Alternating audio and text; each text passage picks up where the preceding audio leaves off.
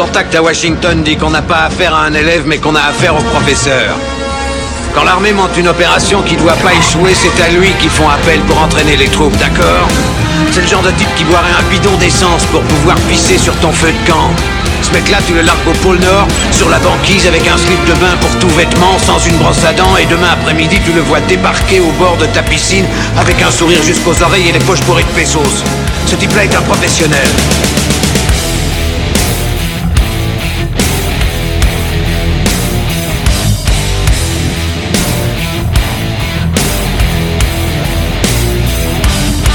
Vous êtes qui, bordel?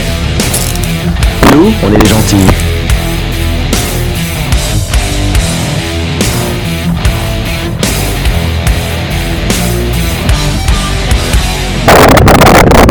Ce pressentiment. Ce merveilleux pressentiment qu'il va encore se passer des trucs bien crades.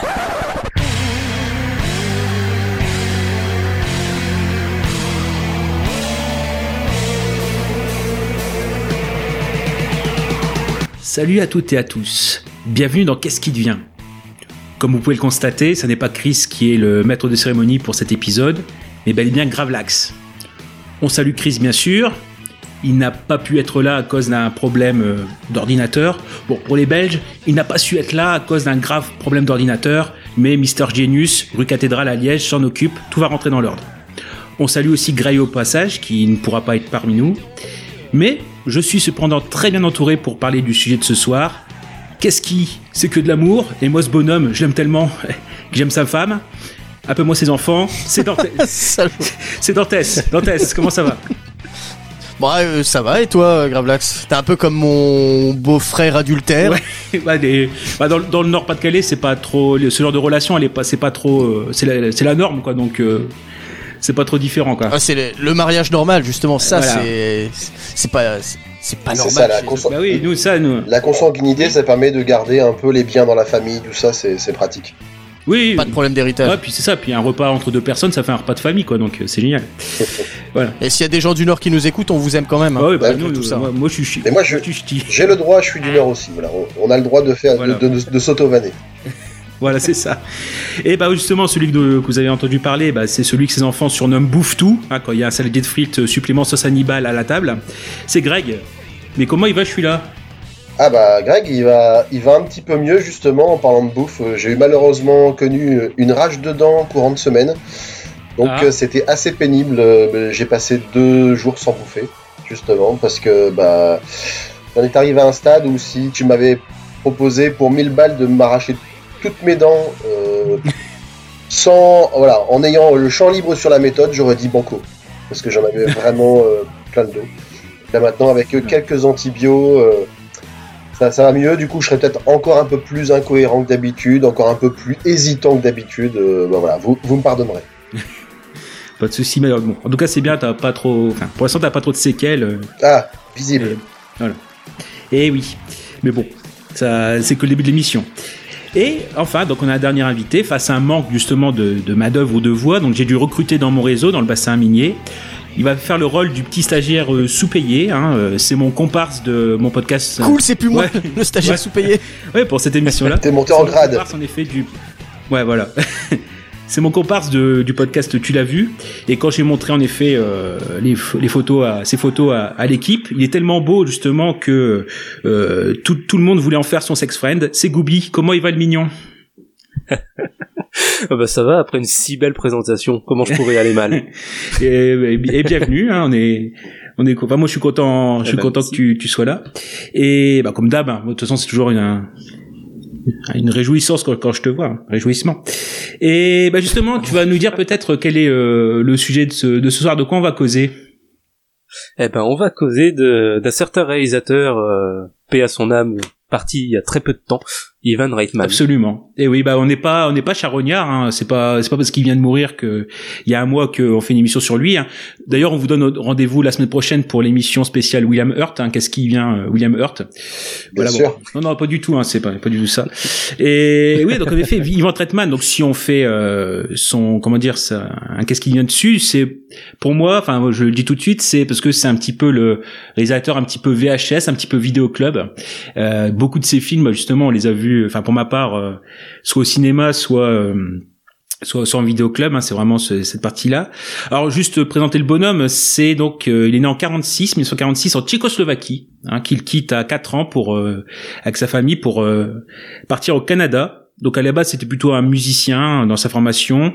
Il a fait des courts-métrages à la fin des années 60. Il était producteur de télévision aussi. Puis au début des années 70, il commence à réaliser ses premiers euh, longs-métrages. Alors plutôt Grindhouse dans l'esprit, hein. c'est euh, Foxy Lady avec euh, et Cannibal Girls avec euh, notamment Eugène Levy, le papa de Jim dans American Pie, si vous voulez euh, avoir un petit peu l'état.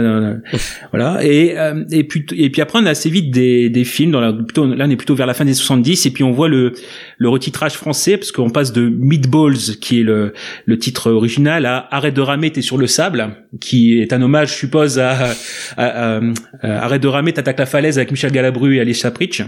Mais bon, donc euh, et puis un, un, un film que n'aurait pas un titre que n'aurait pas renié euh, Sophie Ravalan. C'est tout à fait dans ses dans sa gamme de, de titres, voilà. Et déjà, euh, il y a Harold Ramis qui est au scénario, donc euh, qu'on va retrouver dans SOS Fantôme.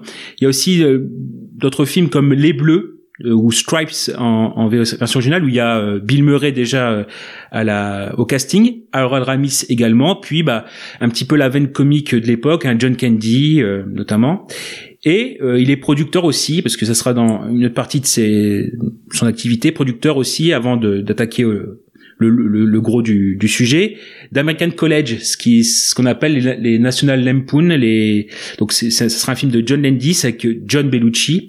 Et euh, en effet les National Lampoon c'est les les gros films américains, c'est une institution aux États-Unis, donc il est producteur de cela aussi. Puis peu à peu, bah, c'est là où on va arriver au, au premier film qui nous intéresse, à savoir donc bah, le classique des classiques. Hein, ça sera notre notre bon film euh, de ce soir, mais pas que, hein, on espère. C'est le premier SOS Phantom, le premier Ghostbuster de 1984. Donc euh, en effet, donc, avec au casting Bill Murray, Dana Croyd, Harold Ramis, Sigourney Weaver, l'excellent Rick Moranis, moi je l'adore, Annie Potts et aussi William William euh, Alterton.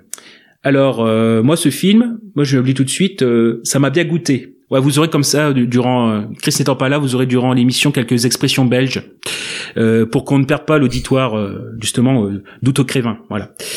Donc oui bah on, on va passer.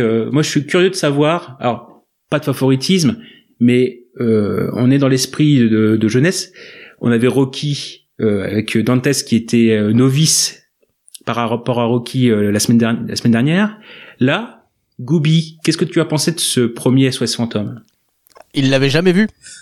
Et alors justement, euh, je, donc je l'ai pas vu là spécialement pour le pour l'émission, mais par contre, euh, faut savoir que ouais, les, les SOS fantômes, je les ai découverts euh, ben, à la sortie du dernier, là, euh, il y, a, il y a quelques mois en fait, je les avais jamais vus avant. Juste avant d'aller voir le nouveau, j'avais voulu quand même voir au moins les deux premiers. Bon, pas celui de des années 2010 parce que j'ai cru comprendre Ouais. que, que ça valait pas le coup. Euh, alors du coup, le premier SOS fantôme, euh, bon, c'est vrai qu'il a pris un coup dans la gueule. Malgré tout, je comprends le, le succès qu'il a eu parce que il a, il a vraiment ce côté euh, cool.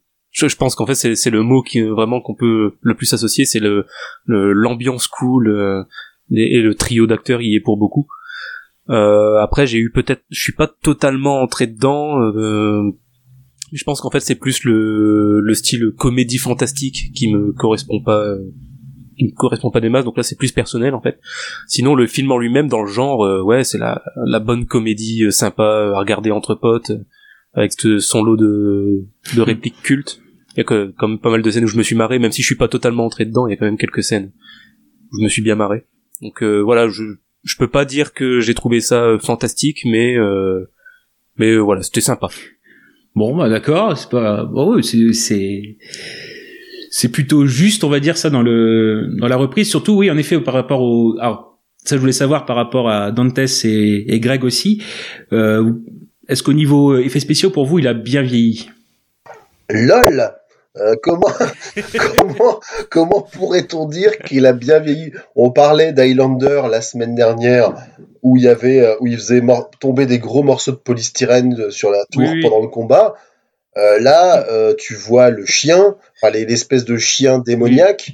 Waouh, enfin ça semble Je sais pas comment ça a été fait. On dirait que ça a été fait par des étudiants qui regardaient Microclick Multimédia pour les plus vieux d'entre nous. Donc euh, c'est c'est vraiment très très compliqué. Enfin, c'est un des trucs qui a le plus mal vieilli, je trouve. Mhm. Mm. Ah, ça sent qu'il y avait pas forcément énormément de moyens non plus. euh, Oui, exactement. euh, C'est pas le premier gros euh, gros film de Reitman normalement. Ce- je serais pas Oui, surpris. oui, bah, Ouais, ouais. bah en tout cas, c'est C'est le, premier film qu'il a sorti de, euh, enfin qu'il a fait connaître Reitman. Qui Mhm. après il a enchaîné toutes les comédies euh, bah, dont on va parler après. oui, oui, oui, bah c'est oui. pas pour rien que justement on ouvre le bal avec ce, avec. Ça m'étonnerait pas, parce qu'effectivement, quand on voit bah, que ce soit les, les, les fantômes en, en surimpression, les, euh, les espèces de de- d'explosions avec euh, les, les armes qu'ils ont, etc. Bon, clairement, euh, c'est pas c'est pas Terminator 2 hein, en termes d'effets spéciaux. C'est sûr. Mhm. Ah, puis on sent le gap qui va, on, on en parlera probablement après pour SOS Phantom 2, mais il y a quand même un gap entre Ah, le mais 1 et le 2 car- en termes de en termes visuels. Mhm. Bah oui, oui, le- comment dire, Après- le... oui. Vas-y. Il y a peut-être un autre truc aussi qu'il faut pas oublier, c'est que c'est une comédie et en général les comédies elles ont aussi moins de budget qu'un vrai film d'action. Mm. Et il y a peut-être ça qui a joué aussi sur le sur le côté budget, c'est peut-être le, le fait que ce soit une comédie euh, familiale, ça peut-être pas favorisé non plus euh, le fait d'avoir un gros budget donc des super effets spéciaux. Bah, je pense. Oui, et puis euh, comment dire aussi sur tout ce qui. Alors c'est vrai que c'est un des films qui a été le qui est encore qui est encore classé comme un des plus rentables aussi. Hein, faut faut rappeler ça, mais que euh, à la base. Voilà, il y avait un- un- une partie un peu plus ambitieuse parce qu'il faut rappeler c'est Dan Aykroyd aussi et puis Harold Ramis qui a qui ont fait le scénario mais le scénario à la base en effet c'était euh, ça coûtait super cher quoi ils avaient prévu ils avaient fait le coup ça faisait 300 millions de dollars de budget Ah ouais. parce qu'à la, à la base, le scénar c'était en effet, euh, il y avait plus, il y avait déjà plusieurs équipes de Ghostbusters dans le futur, Mhm. et en fait c'était normal, ça, c'est ce qui remplaçait les pompiers ou les ambulanciers. Et euh, bon, tout de suite, voilà, euh, euh, Ivan Reitman a freiné Daka- Da- Dan Aykroyd et euh, a rappelé euh, Harold Ramis à la rescousse pour euh, le faire euh, dans, dans le présent et avec des gens dont euh, voilà, c'est des un peu des outcasts dans leur euh, dans leur domaine, les scientifiques en l'occurrence, et qui arrivent à trouver des solutions à la, à la, à la débrouille, etc. Mais moi, ce que je trouve intéressant avec euh, ce film-là aussi, quand on dit comédie familiale, faut rappeler quand même que le premier, tout au moins, il a un ton super adulte. Si on pense à certaines scènes, quand même, euh, quand, Mmh. bah, Ouais. Ouais, ouais, quand euh, moi je l'avais revu en salle euh, il y a il y a, il y a deux ans, on a notamment la la scène, alors je sais plus, euh, avec euh, Ray, enfin avec Dan Aykroyd euh, et le fantôme. euh, Qui, qui lui fait quelques petites choses quoi Euh, on dit bah ouais le- Ouais. les les enfants à l'époque s'ils avaient vu ça enfin bon moi Bah. j'ai vu ça aussi j'étais enfant Ils l'ont vu. bon ça Puis Là, pour dans, le coup, c'est une petite mort IRL.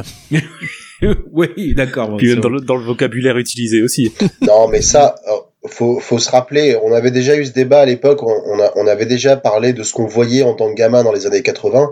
On voyait Stéphane Mm. Collaro euh, en Ah oui. access prime time euh, avec qui, qui montrait des qui montrait des striptease et nos parents nous laissaient regarder ça. Pour eux, c'était normal. Non, c'était pas du striptease. ouais, voilà, c'était la, danse. la- la danse exotique. Effectivement, c'était ouais artistique tout était artistique. Ça nous mettait des paillettes Non, plein vrai, les yeux. voilà Mais non, du coup, du coup, moi, moi, je le sens effectivement assez, assez familial malgré tout.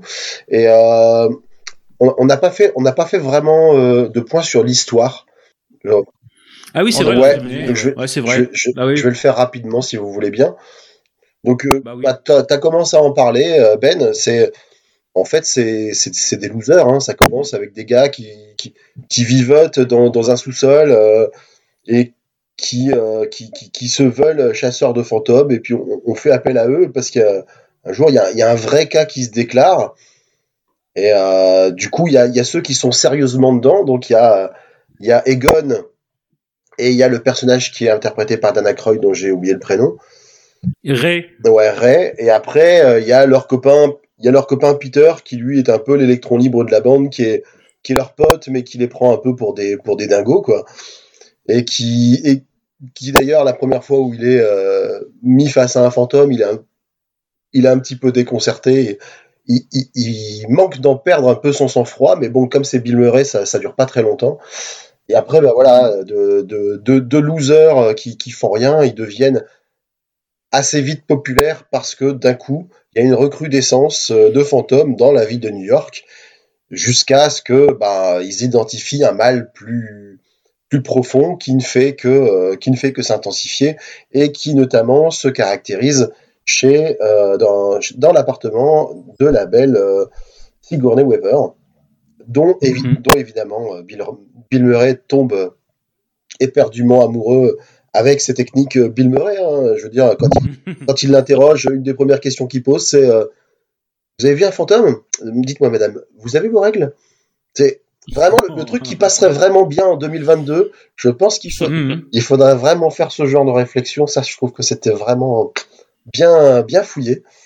Et puis voilà, de fil en aiguille, euh, ça, ça va aller, ça va aller crescendo jusqu'au combat final contre une, euh, une menace qui va prendre des formes assez variées, on va dire, et, euh, qui va finir par faire d'eux les, les, sauveurs de la ville. Voilà, voilà. bah, Très bien, très bien, très bon résumé. Mais le dans, dans, les pour rebondir sur, ce que- tu as dit sur les les dialogues en fait de de Bill Murray, euh, là on sent qu'il a du cœur dans ce film-là. Des fois il a, je vais pas dire qu'il va sur certains projets à reculons où il faut vraiment le le supplier pour qu'il vienne, bah, notamment les suites de de Ghostbusters. Mais euh, là cette fois il est complètement impliqué et ces dialogues ils sont quasiment c'est quasiment de l'impro euh, totalement. Oui. Quoi, La majorité c'est euh, c'est full impro quoi. Donc c'est vrai qu'il y a bon, des dialogues qui aujourd'hui passeraient passeraient moins bien. Euh, au niveau comment dire au niveau projet tel quel. Euh, dire qu'à la base c'est pas du tout euh, ce qui était prévu. Hein. On aurait pu passer à côté d'un film. Enfin, le, le film à la base c'était euh, destiné à, à John Bellucci euh, pour ce qui est de Peter Venkman, donc qui, qui est mort. Euh, et après, bon, forcément, euh, il y a eu un défilé de tout, toutes les stars de l'époque dessus. Il y avait Michael Keaton éventuellement, il y avait Sting- Steve Guttenberg euh, de Police Academy, Tom Hanks et comme Gooby est là et qu'il est passionné, il y avait Robin Williams qui aurait pu faire euh, Peter Venkman. Ça, ça aurait pu être pas mal. Ça, ça aurait été différent, mais ça aurait pu être pas mal. Ouais, Ouais. Et, su- et surtout, euh, à la base, il y avait euh, à la place du rôle, parce qu'il y avait aussi le quatrième, on en parle un peu moins, euh, Ernie Hudson, euh, qui fait son rôle de Winston et qui à la base devait être fait par euh, Eddie Murphy. Ouais. Et le fait que Eddie Murphy bah, parte sur d'autres projets, ça a forcément réduit beaucoup euh, le, le rôle de, de Winston. Ah, c'est un, euphémisme. Hein. Fran- Franchement, euh, il- je vais, Ah oui. on en reparlera dans, les, dans, le, dans le 1 comme dans le 2. Ah, Dans le 2, vers la fin, ça s'arrange, mais je veux dire, il est juste là pour faire le nombre. C'est hallucinant, quoi. Ah oui. Bah, Eddie Murphy après il aurait peut-être pris euh, une part trop importante dans le dans le film et il aurait je pense eu eu beaucoup plus de scènes rien qu'à lui il aurait probablement emporté le film comme euh, comme l'aurait fait un comme l'aurait fait euh, ah, Oui. Bill Murray? Will Ah. Smith Will Smith Ah oui. Ok. Bah oui, oui. mais c'est toujours pareil. Donc ce qui fait que bah pour Ernie Hudson par exemple, ce rôle euh, autant euh, c'est un c'est un, un petit peu une relation amour-haine. Bien sûr. Il est super content d'avoir fait les, les deux films, etc. Mais euh, par rapport à ce qu'on lui proposait au départ, quand il est arrivé sur le plateau, euh, ouais, euh, bon, j'ai par rapport au scénario d'origine, euh, c'est beaucoup plus beaucoup plus fin. Mhm. Et hum, ouais, c'est c'est bien dommage. Et surtout, bah, c'est toujours pareil, c'est que le, le scénario à la base, il a été quand même pensé euh, comme un trio. C'est-à-dire que quand on le décrit, bah, l'équipe des Ghostbusters, c'est voilà, Vecman, c'est le la bouche, c'est la gueule, c'est celui qui ouvre tout le temps. Ray, c'est le cœur. Hein, avec le Bibadom Chamallow et notamment et Egon c'est le cerveau quoi et voilà euh, où se trouve Winston euh, Les, Euh, les bras, les, ça- les bras, les pieds, peut-être. Bah les, les bras, parce que normalement c'est il est décrit comme un ancien Marines, euh, Mhm. bon, euh, donc c'est un peu le un peu le fortiche, etc. quoi. Et bah oui, pour pour ça, moi je trouve que c'est plutôt plutôt enfin plutôt bizarre pour ce ce rôle-là, mais Bref, on trouve tout de suite, tout de suite une récurrence dans le dans ce qui va être le cinéma d'Ivan Reitman. C'est en effet, bah, c'est Carrément. ces gens normaux qui qui fabriquent leur propre matos, qui s'en sortent. En fait, c'est bon, c'est c'est des amateurs plus plus, hein, parce que bon, ils ont quand même des compétences ou des connaissances à la base. Alors, des doctorats, ils ouais, ont pas mal de voilà. Ont Ouais, de sachant qu'ils n'ont jamais rencontré de fantôme jusque-là, a priori, ils ont quand même déjà mis au point euh, un outillage complexe qui a dû quand même coûter méga cher, euh, Ouais. mais avec tout ça juste voilà pour la un, théorie. un charabia pseudo-scientifique. Euh, oui, alors euh, nous avons utilisé les fréquences infradimensionnelles euh, supraluminiques. quoi, quoi? Mais ça, mais ça veut rien dire. Non, mais comme ça, ça capture les fantômes. Ah d'accord, ok. Faites gaffe, hein, il y a de grandes chances qu'Elon Musk il fasse le même Ouais, c'est ça. Et le pire, c'est que quand ils Ouais. testent leur matos, Et- ça marche. Ah oui, bah mais des fois c'est des trucs un peu fabriqués quoi quand on voit sur le pauvre Rick Moranis euh, avec euh, enfin comment dire des euh, une sorte de saladier ou enfin vraiment le, le truc complètement artisanal. C'est ça. Et ouais. Et dans les autres occurrences, il y a aussi le fait de surtout les actrices les faire jouer à à grand emploi prendre des actrices qui sont sérieuses euh, à la base. On verra sur d'autres films. Mais là, Sigourney Weaver, ouais, de la faire amener sur un terrain comique. euh. Bon, pour vous, elle s'en sort pas mal? Ah, moi j'aime bien. J'aime bien sa Ah, prestation. Sigourney Weaver est toujours juste, peu importe le rôle dans lequel elle est. Hmm. Après, on n'a pas de. Moi je, la, Sigourney moi, je la Weaver. trouve incroyable. C'est un des trucs que j'ai noté. C'est-à-dire que par, rapport- par rapport aux autres, les autres sont en train de jouer une comédie. Mais quand il la rencontre, elle, elle, elle, elle explique son rôle d'une manière comme une comédie dramatique. C'est-à-dire qu'elle, elle explique Mm. euh, qu'elle, elle est, euh, c'est une personne normale qui est confrontée face à, qui est, qui est confrontée à un phénomène paranormal. Donc, euh, elle demande euh, normalement euh, si elle devient folle, etc. Qu'est-ce qui se passe? Elle subit les assauts bien relous de drague de Bill Murray avec un petit sourire. Au début, elle le repousse en disant bon, dégage, nulos, je te vois arriver. Et en fait, après, dans la deuxième partie du film, forcément, vu ce qui lui arrive, vu qu'elle se fait posséder par, par le démon, elle, euh, elle bascule dans un autre type de rôle, mais au début, je la trouve vraiment euh, pile poil. Et puis, quelle, euh, quelle prestance. Enfin, moi, c'est- Mm.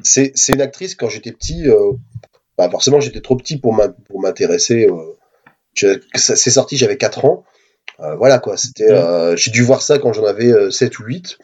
Voilà, c'était c'était une femme au cinéma. Maintenant, je, je la vois avec, avec mes 40 ans. Je dis quelle, quelle, quelle femme incroyable. Qu'est-ce qu'elle dégage. euh, c'est, elle est vraiment magnifique. Et dans tous les rôles dans lesquels je les vois, je la redécouvre en fait maintenant. Elle est, elle est phénoménale. Ça à se demander pourquoi on fait pas un. Qu'est-ce qui devient sur Sigourney, sur Sigourney Weaver avant Sophie Ravalon Ah oui. Ah, écoute, il y a différents, il y a différents niveaux de légende. C'est comme ça. C'est, euh,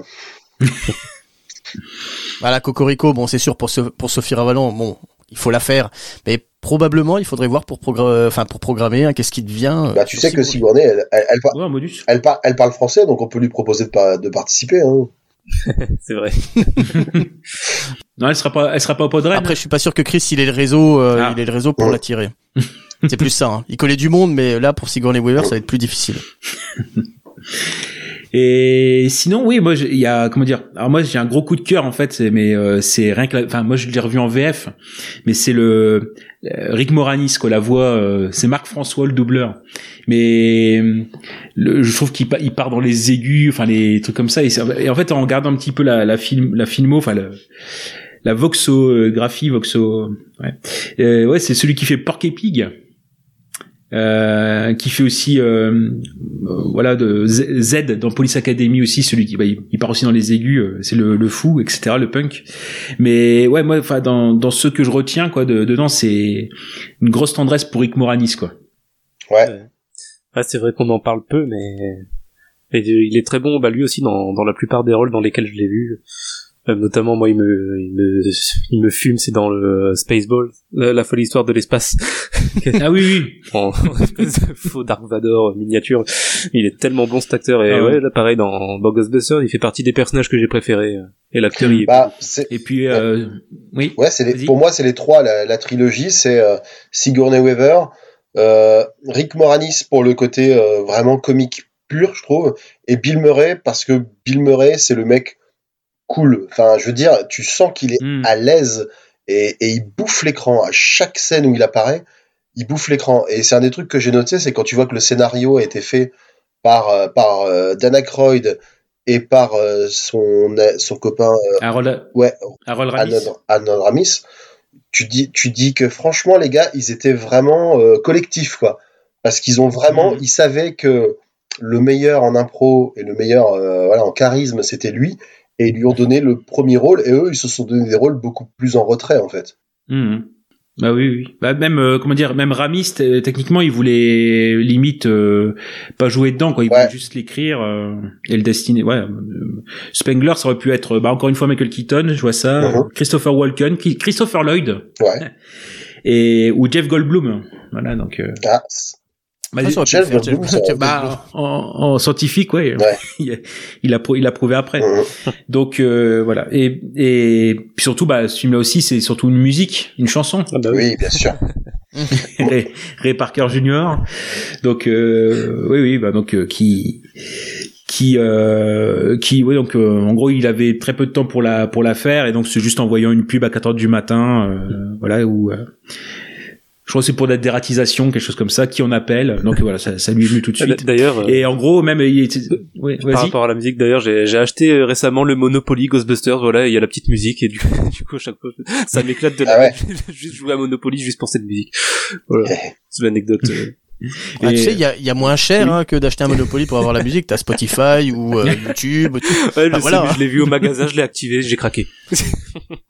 ah Pigeon, Mais- je sais. Faut- tu parlais de la musique, mais je crois que même pour la musique, il, il a, il a largement pompé un tube qui passait sur les ondes à ce moment-là. C'est ce que tu allais dire peut-être. Oui, il y a eu un pro, il, bah, il y a eu un procès. Ouais. Euh, j'allais juste peut-être prolonger sur le fait que justement il y a tellement eu peu de temps que euh, les chœurs, etc. C'est sa famille. hein, euh, Ah. euh, il y avait pas, pas de temps pour convoquer euh, des professionnels au, au studio, donc euh, c'est sa famille qui font les chœurs. euh, voilà.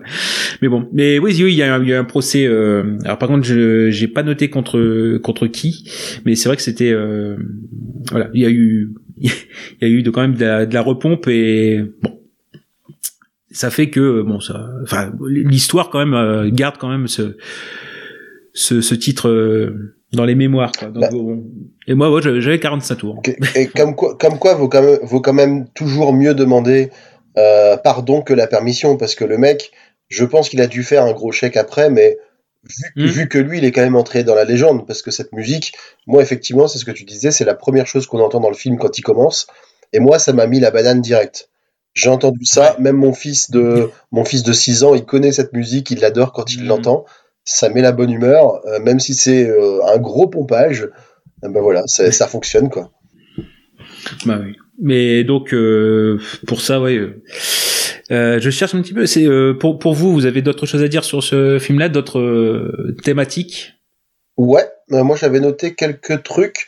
Je disais, enfin, pour moi déjà c'est le, c'est vraiment le ciné des années 80 où tout est possible, tu vois. c'est, tu par, tu parlais du matos euh, dont les gars s'équipent, tu sais pas comment. Hmm. On s'en fout.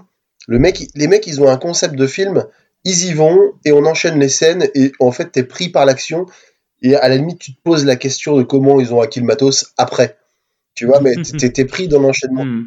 Ah puis c'est jamais expliqué justement et, c'est- et ça c'est bien ça parce que dans un film des années 2000 voire euh, enfin dans un film récent ils iraient jusqu'à expliquer comment ça fonctionne Ouais. pourquoi Mm. comment ils l'ont acquis tout ça alors qu'au final on s'en fout nous ce qu'on veut c'est euh, c'est un film qui avance qui dé, Ouais. qui déballe là euh, bah, c'est probablement là où tu voulais en venir mais c'est vrai que SOS Fantôme c'est un film qui pose euh, énormément euh, bah, soit en tant que rôliste c'est un film qui pose énormément de l'or il y a beaucoup Mm. de, en fait, il y a beaucoup de choses qui sont posées, mais qui sont jamais expliquées et qui n'ont pas besoin d'explication. Mm. Euh, tu prends, tu prends les, les, tu prends toute l'histoire comme argent comptant et ça marche. Il n'y a pas besoin qu'on nous C'est explique. ça. Et un, un, un autre des, un, un autre, une autre raison du succès, c'est qu'il y a une espèce de joie commu- communicative dans ce film. C'est un film de grands gamins.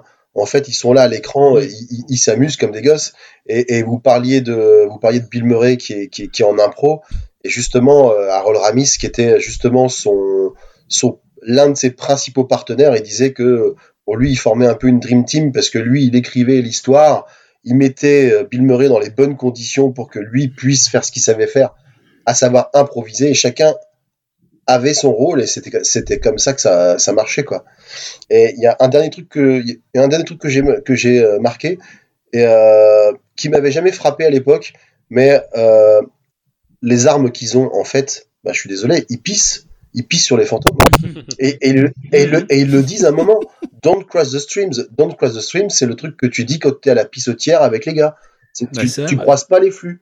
Et c'est exact. Bah, ça sera re- ça sera, ça sera repris dans les on- 11 commandements avec euh, avec Michael Youn. La première scène, c'est ça, c'est on croise pas les fluides. Non mais voilà, c'est ça. Et c'est exact. Et moi, ça m'avait pas frappé quand j'ai vu ça à la scène finale. Mec, ils ont dit, allez, on... normalement ça se fait pas. Allez, on croise les flux. Je me suis dit, putain, ils pissent sur le boss de fin, quoi. Mhm. C'est euh, voilà. Et pourquoi pas Mais ceci dit, bon voilà, c'est le seul reproche que je ferais quand même peut-être à ce film, c'est qu'en termes de construction du scénario, moi j'avais j'avais malgré tout l'impression que c'était plus une succession de sketchs plutôt Mhm. que plutôt qu'une vraie histoire suivie, ce que je retrouve pas à l'inverse dans le 2. Le 2, je le trouve euh, moins frais parce que tu plus la surprise de l'histoire, mais par contre beaucoup mieux construit. Mhm. Voilà. Bah oui.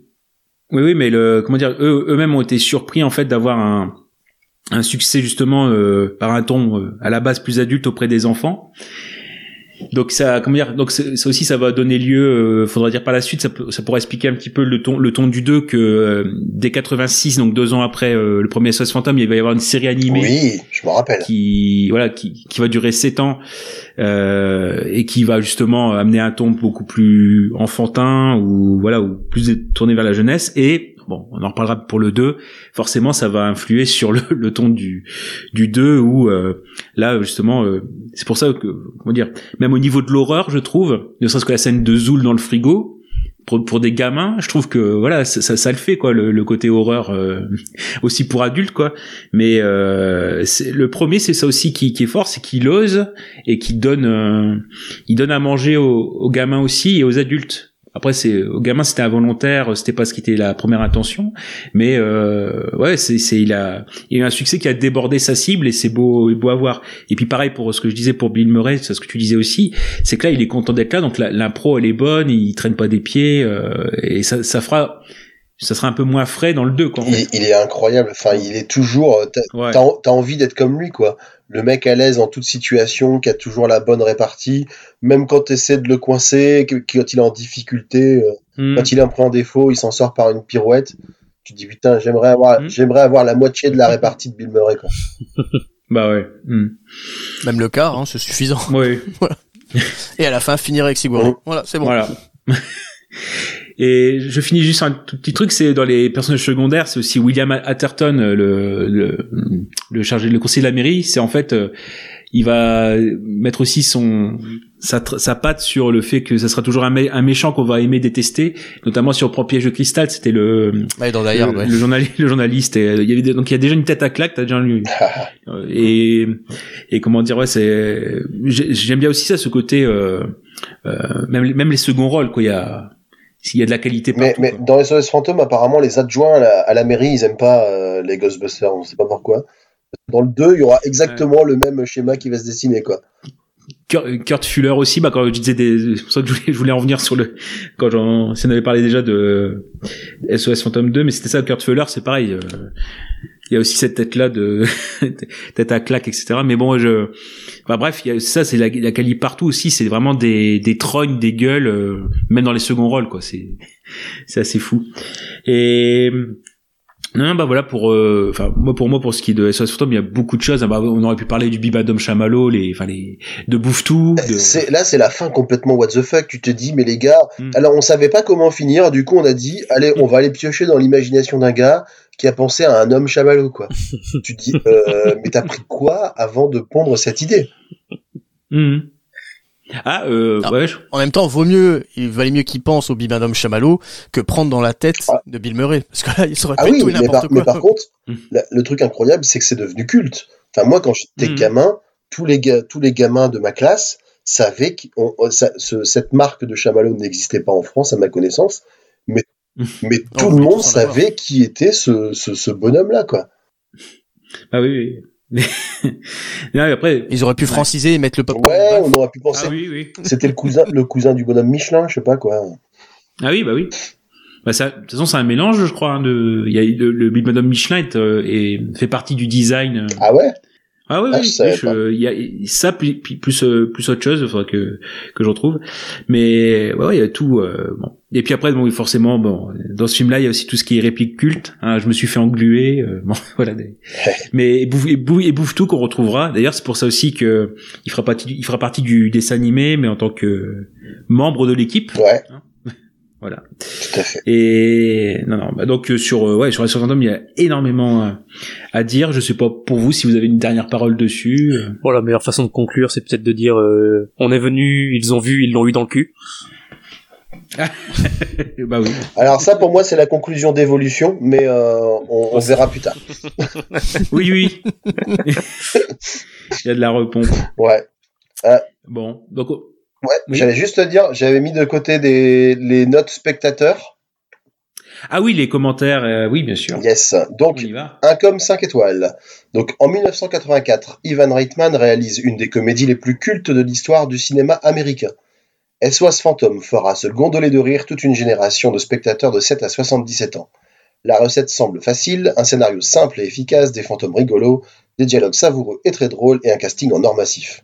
Tout est réuni pour faire un des plus gros succès au box-office de tous les temps. Les Ghostbusters mettent le paquet pour nous faire passer près de deux heures d'action et de rire non-stop. Les effets spéciaux ont certes vieilli, on peut le dire, mais ils donnent un air rétro très agréable au film. Euh, je suis pas d'accord. on aurait pu faire, euh, ça aurait pu être remasterisé par un George Lucas. Il retravaille son film, ses films depuis 40 ans. Sigourney Weaver est magnifique et la bande originale est juste mythique. Que dire de plus? Il est urgent de partir à la chasse aux fantômes et aux idées noires par la même occasion. Mhm. Donc ça c'est le comme 5 Bon. étoiles et j'ai mis deux 5 Ouais, étoiles. j'ai mis deux comme à 0,5 étoiles euh, de côté. Allociné ne fait que des commentaires 0,5. Ouais. Alors le premier, c'est un film qui a extrêmement mal vieilli, où le scénario bien original n'assure en rien la qualité du film, vu la qualité désastreuse des effets spéciaux. Surtout pour l'époque, on a déjà vu mieux. Et les pauvres dialogues qu'échangent Bill Murray et Dan Aykroyd. Inintéressant et ennuyeux, le premier opus de SOS Phantom ne laisse rien présager de bon pour le second volet. On trouve le temps long, on n'adhère jamais au film entre l'humour crétin et une mise en scène des plus faiblardes. Bon, c'est un peu vachard. Ouais, ouais. Mais le, le deuxième, là, ça a un, un aspect un peu différent. C'est quelqu'un qui découvre le film. Et là, effectivement, forcément, on peut s'attendre. euh. J'en ai beaucoup entendu parler comme quelque chose de culte et d'incroyable. Je vous raconte pas ma déception en le voyant. Je n'ai même pas regardé ce film en entier. J'ai décroché au moment où leur entreprise prend de l'ampleur. Les acteurs et actrices sont franchement mauvais. L'idée du scénario n'est pas mauvaise, mais le film n'est franchement pas une réussite. Bon. Bah, clairement, clairement, oui, ça Ouais. ça a très mal vieilli, que ce soit dans les codes, que ce soit dans la réalisation, que ce soit dans les effets spéciaux. Euh, pour nous, il y a une valeur nostalgique qui est Mhm. extrêmement importante et on serait pas capable d'apprécier ce film objectivement. Après, il y a certains films qu'il faudrait revoir avec une télé cathodique et un magnétoscope. oui, je pense. aussi, bien sûr. Là, pour le coup, euh, là, on parle avec d'autres regards de personnes qui l'ont vu en 1080p avec un- une bonne définition sur Alors, un écran ça, par contre, tu fais bien d'en parler, c'est un truc que j'ai noté. J'ai vu ce film sur Netflix et j'ai été choqué. Je pense que ce film est en cours de restauration parce qu'il y a des Oui. il y a des plans sur lesquels c'est hyper granuleux. T'as vraiment l'impression que c'est la, ça vient de la VHS qui a été visionnée 50 fois. Et il y a d'autres, c'est d'une netteté euh, proche de la HD. Donc je pense que, notamment les, Bah, il est- je- pense pas qu'il le mettrait en cours euh, avec euh, Working Progress. sans, sans déconner, vois le film, c'est flagrant d'une scène à l'autre. Euh, les, les, les scènes en extérieur sont d'une beauté plastique presque parfaite. Euh, dès que tu rentres dans un bâtiment, t'as l'impression qu'il y a quelqu'un qui rajoute de la neige sur la pellicule, quoi. C'est, c'est impressionnant. Bah, ça fera plus à les 80. Ouais, non mais, ouais. Non, mais c'est, c'est, c'est ça, quoi. Voilà, moi j'en ai fini en tout cas. Bah oui, parce qu'il y a. Bah non, mais c'est vrai qu'il y a même euh, en l'ayant revu au cinéma, je pense quand même qu'il y a des plans qui ont été euh, en effets spéciaux qui ont été restaurés Ah, peut-être, ou ouais. remasterisés ou ouais. Bah ça se fait, ça se fait. hein. Quand on avait fait euh, Godzilla de Ed Emmerich pour la ressortie, donc c'est un film de 98, pour la ressortie en Blu-ray en 2012, ils avaient refait euh, les effets spéciaux, ils avaient fait, euh, ils avaient renumérisé et restauré un petit peu les effets spéciaux pour euh, les actualiser. Bon, Bah, ça améliore pas la qualité du film. bah, qu'ils fassent ça pour les chiens, hein, je veux dire, je veux dire, c'est, tu files ça à un étudiant de deuxième année de Supinfocom, euh, école de design et de graphisme à Valenciennes, il te fait ça en trois mois, je pense qu'il te fait ça beaucoup mieux que ce que ça n'est là. hein. Et ouais. enfin bon. Et ouais. Donc euh, bon pour euh, Ghostbusters, on a clos le dossier. On a, on a fait un gros dossier déjà. ouais. Je pense qu'on peut passer au gros morceau d'après. Grand morceau d'après, en effet, avec euh, donc euh, la comédie Jumeaux, alors toujours Ivan Reitman bien sûr, donc de 88, 1988, donc avec au casting Arnold Schwarzenegger, donc c'est la première comédie, Danny DeVito, Kelly Preston, Marshall Bell, Chloé Webb, Bonnie Bartlett et euh, David Caruso, hein, faut quand même le mettre, euh, Oui. le petit rouquin. J'étais surpris. Ouais, bah quand même. Ça me donne envie de crier et C'est d'écouter ça. les bouts. Ah oui, oui, oui. Donc un, un film en effet qui vient euh, entre deux. Il y avait juste eu pour Ivan Reitman. Donc si on fait un petit peu sa carrière, c'est un petit peu le but aussi euh, de l'épisode. Il y avait eu l'affaire Chelsea euh, euh, Durden avec euh, Robert Redford et Robert Redford et Daryl Hannah. Hein, c'est un, un- une petite comédie euh, comme ça judiciaire. Mais on passe donc à Jumeau qui va être euh, un, énorme succès. Il faudra dire aussi euh, même le plus gros succès commercial de Schwarzenegger dans les années 80. Et avec un petit film en effet qui à la base euh, fait 18 millions. Ils ont ils avaient pas beaucoup de budget. euh, ils ont dû faire un peu le, le film sur un tarif syndi- syndical et finalement euh, se euh, prendre un pourcentage sur les recettes au cas où ce soit un succès. Et en effet, le film a remporté 217 millions Purée. recettes mondiales, ce qui fait que euh, bah et Ils sont passés où les 18 millions là? On les voit pas à l'écran. bah, pourtant c'est comment dire c'est c'est un truc de base. il y en a et, 8 euh, pour Schwarzy et puis euh, bah, en fait non pas du tout. Ils ont fait leur euh, tarif syndi- syndical entre guillemets et euh, et après on va partir, passer au résumé. Mais euh, au total en effet ils ont gagné plus à gagner à, à prendre sur les pourcentages de recettes puisque par exemple Schwarzenegger euh, ça lui a fait 35 millions de dollars excuse-moi. Pour ce film Euh. pour ce film. Ah ouais. Voilà. Et donc Et il a pu faire soigner ses kystes. Ouais. Et voilà. et, et donc voilà, donc ce qui fait que euh, les, les- pour, pour lui c'est sa- la meilleure dé- décision de sa vie. On le comprend, hein, c'est lui qui dit ça. C'est euh, faire, faire jumeau, c'était la meilleure décision de ma vie. Euh, et d'ailleurs, de quoi ça parle jumeau, Dantes? Si tu nous fais le résumé. Bah, pas de souci. Alors, jumeaux, de quoi que donc ça cause Euh, Suite à une expérience scientifique faite sur une femme, euh, expérience qui, euh, il a été décidé de prendre sept paires et d'utiliser ces sept paires pour inséminer une femme pour créer l'être parfait. Cet être parfait, c'était donc Arnold Schwarzenegger, sauf que à un moment donné de euh, dans la conception, l'œuf s'est séparé en deux, le meilleur est allé dans Schwarzenegger et le moins bon est allé dans le deuxième œuf, en la personne de Danny DeVito. Euh, Schwarzenegger apprend donc qu'il a un frère jumeau et décide de tout faire pour le retrouver. Et ça va nous amener dans des scènes plutôt cocasses et euh, dans son épopée, il va découvrir les États-Unis, l'amour et la, et la famille. Et oui. C'est un beau résumé. Bravo. Ouais.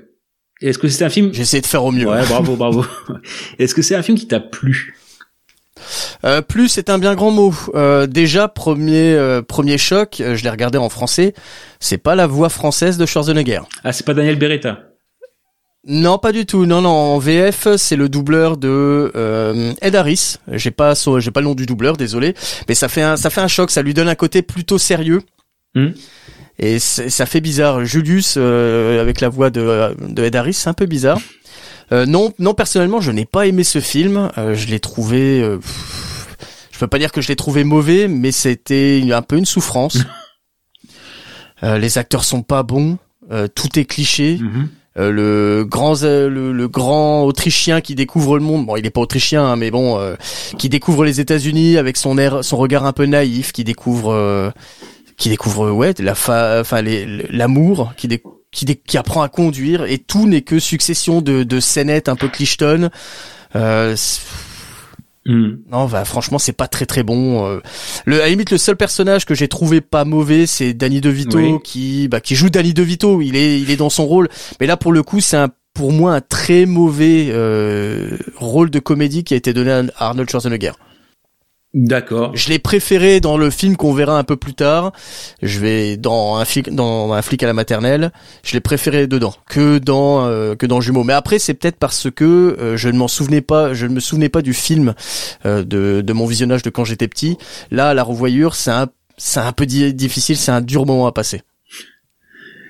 Ouais. Bon, moi, en fait, c'est parce que j'ai, j'ai- moi, je l'ai plutôt bien aimé. Alors, c'était un souvenir aussi euh, de ce côté-là, mais parce que j'ai, en fait, en, en comparaison, une véritable souffrance qui, alors même si on va pas en parler ce soir ou dans cet épisode, c'est Junior.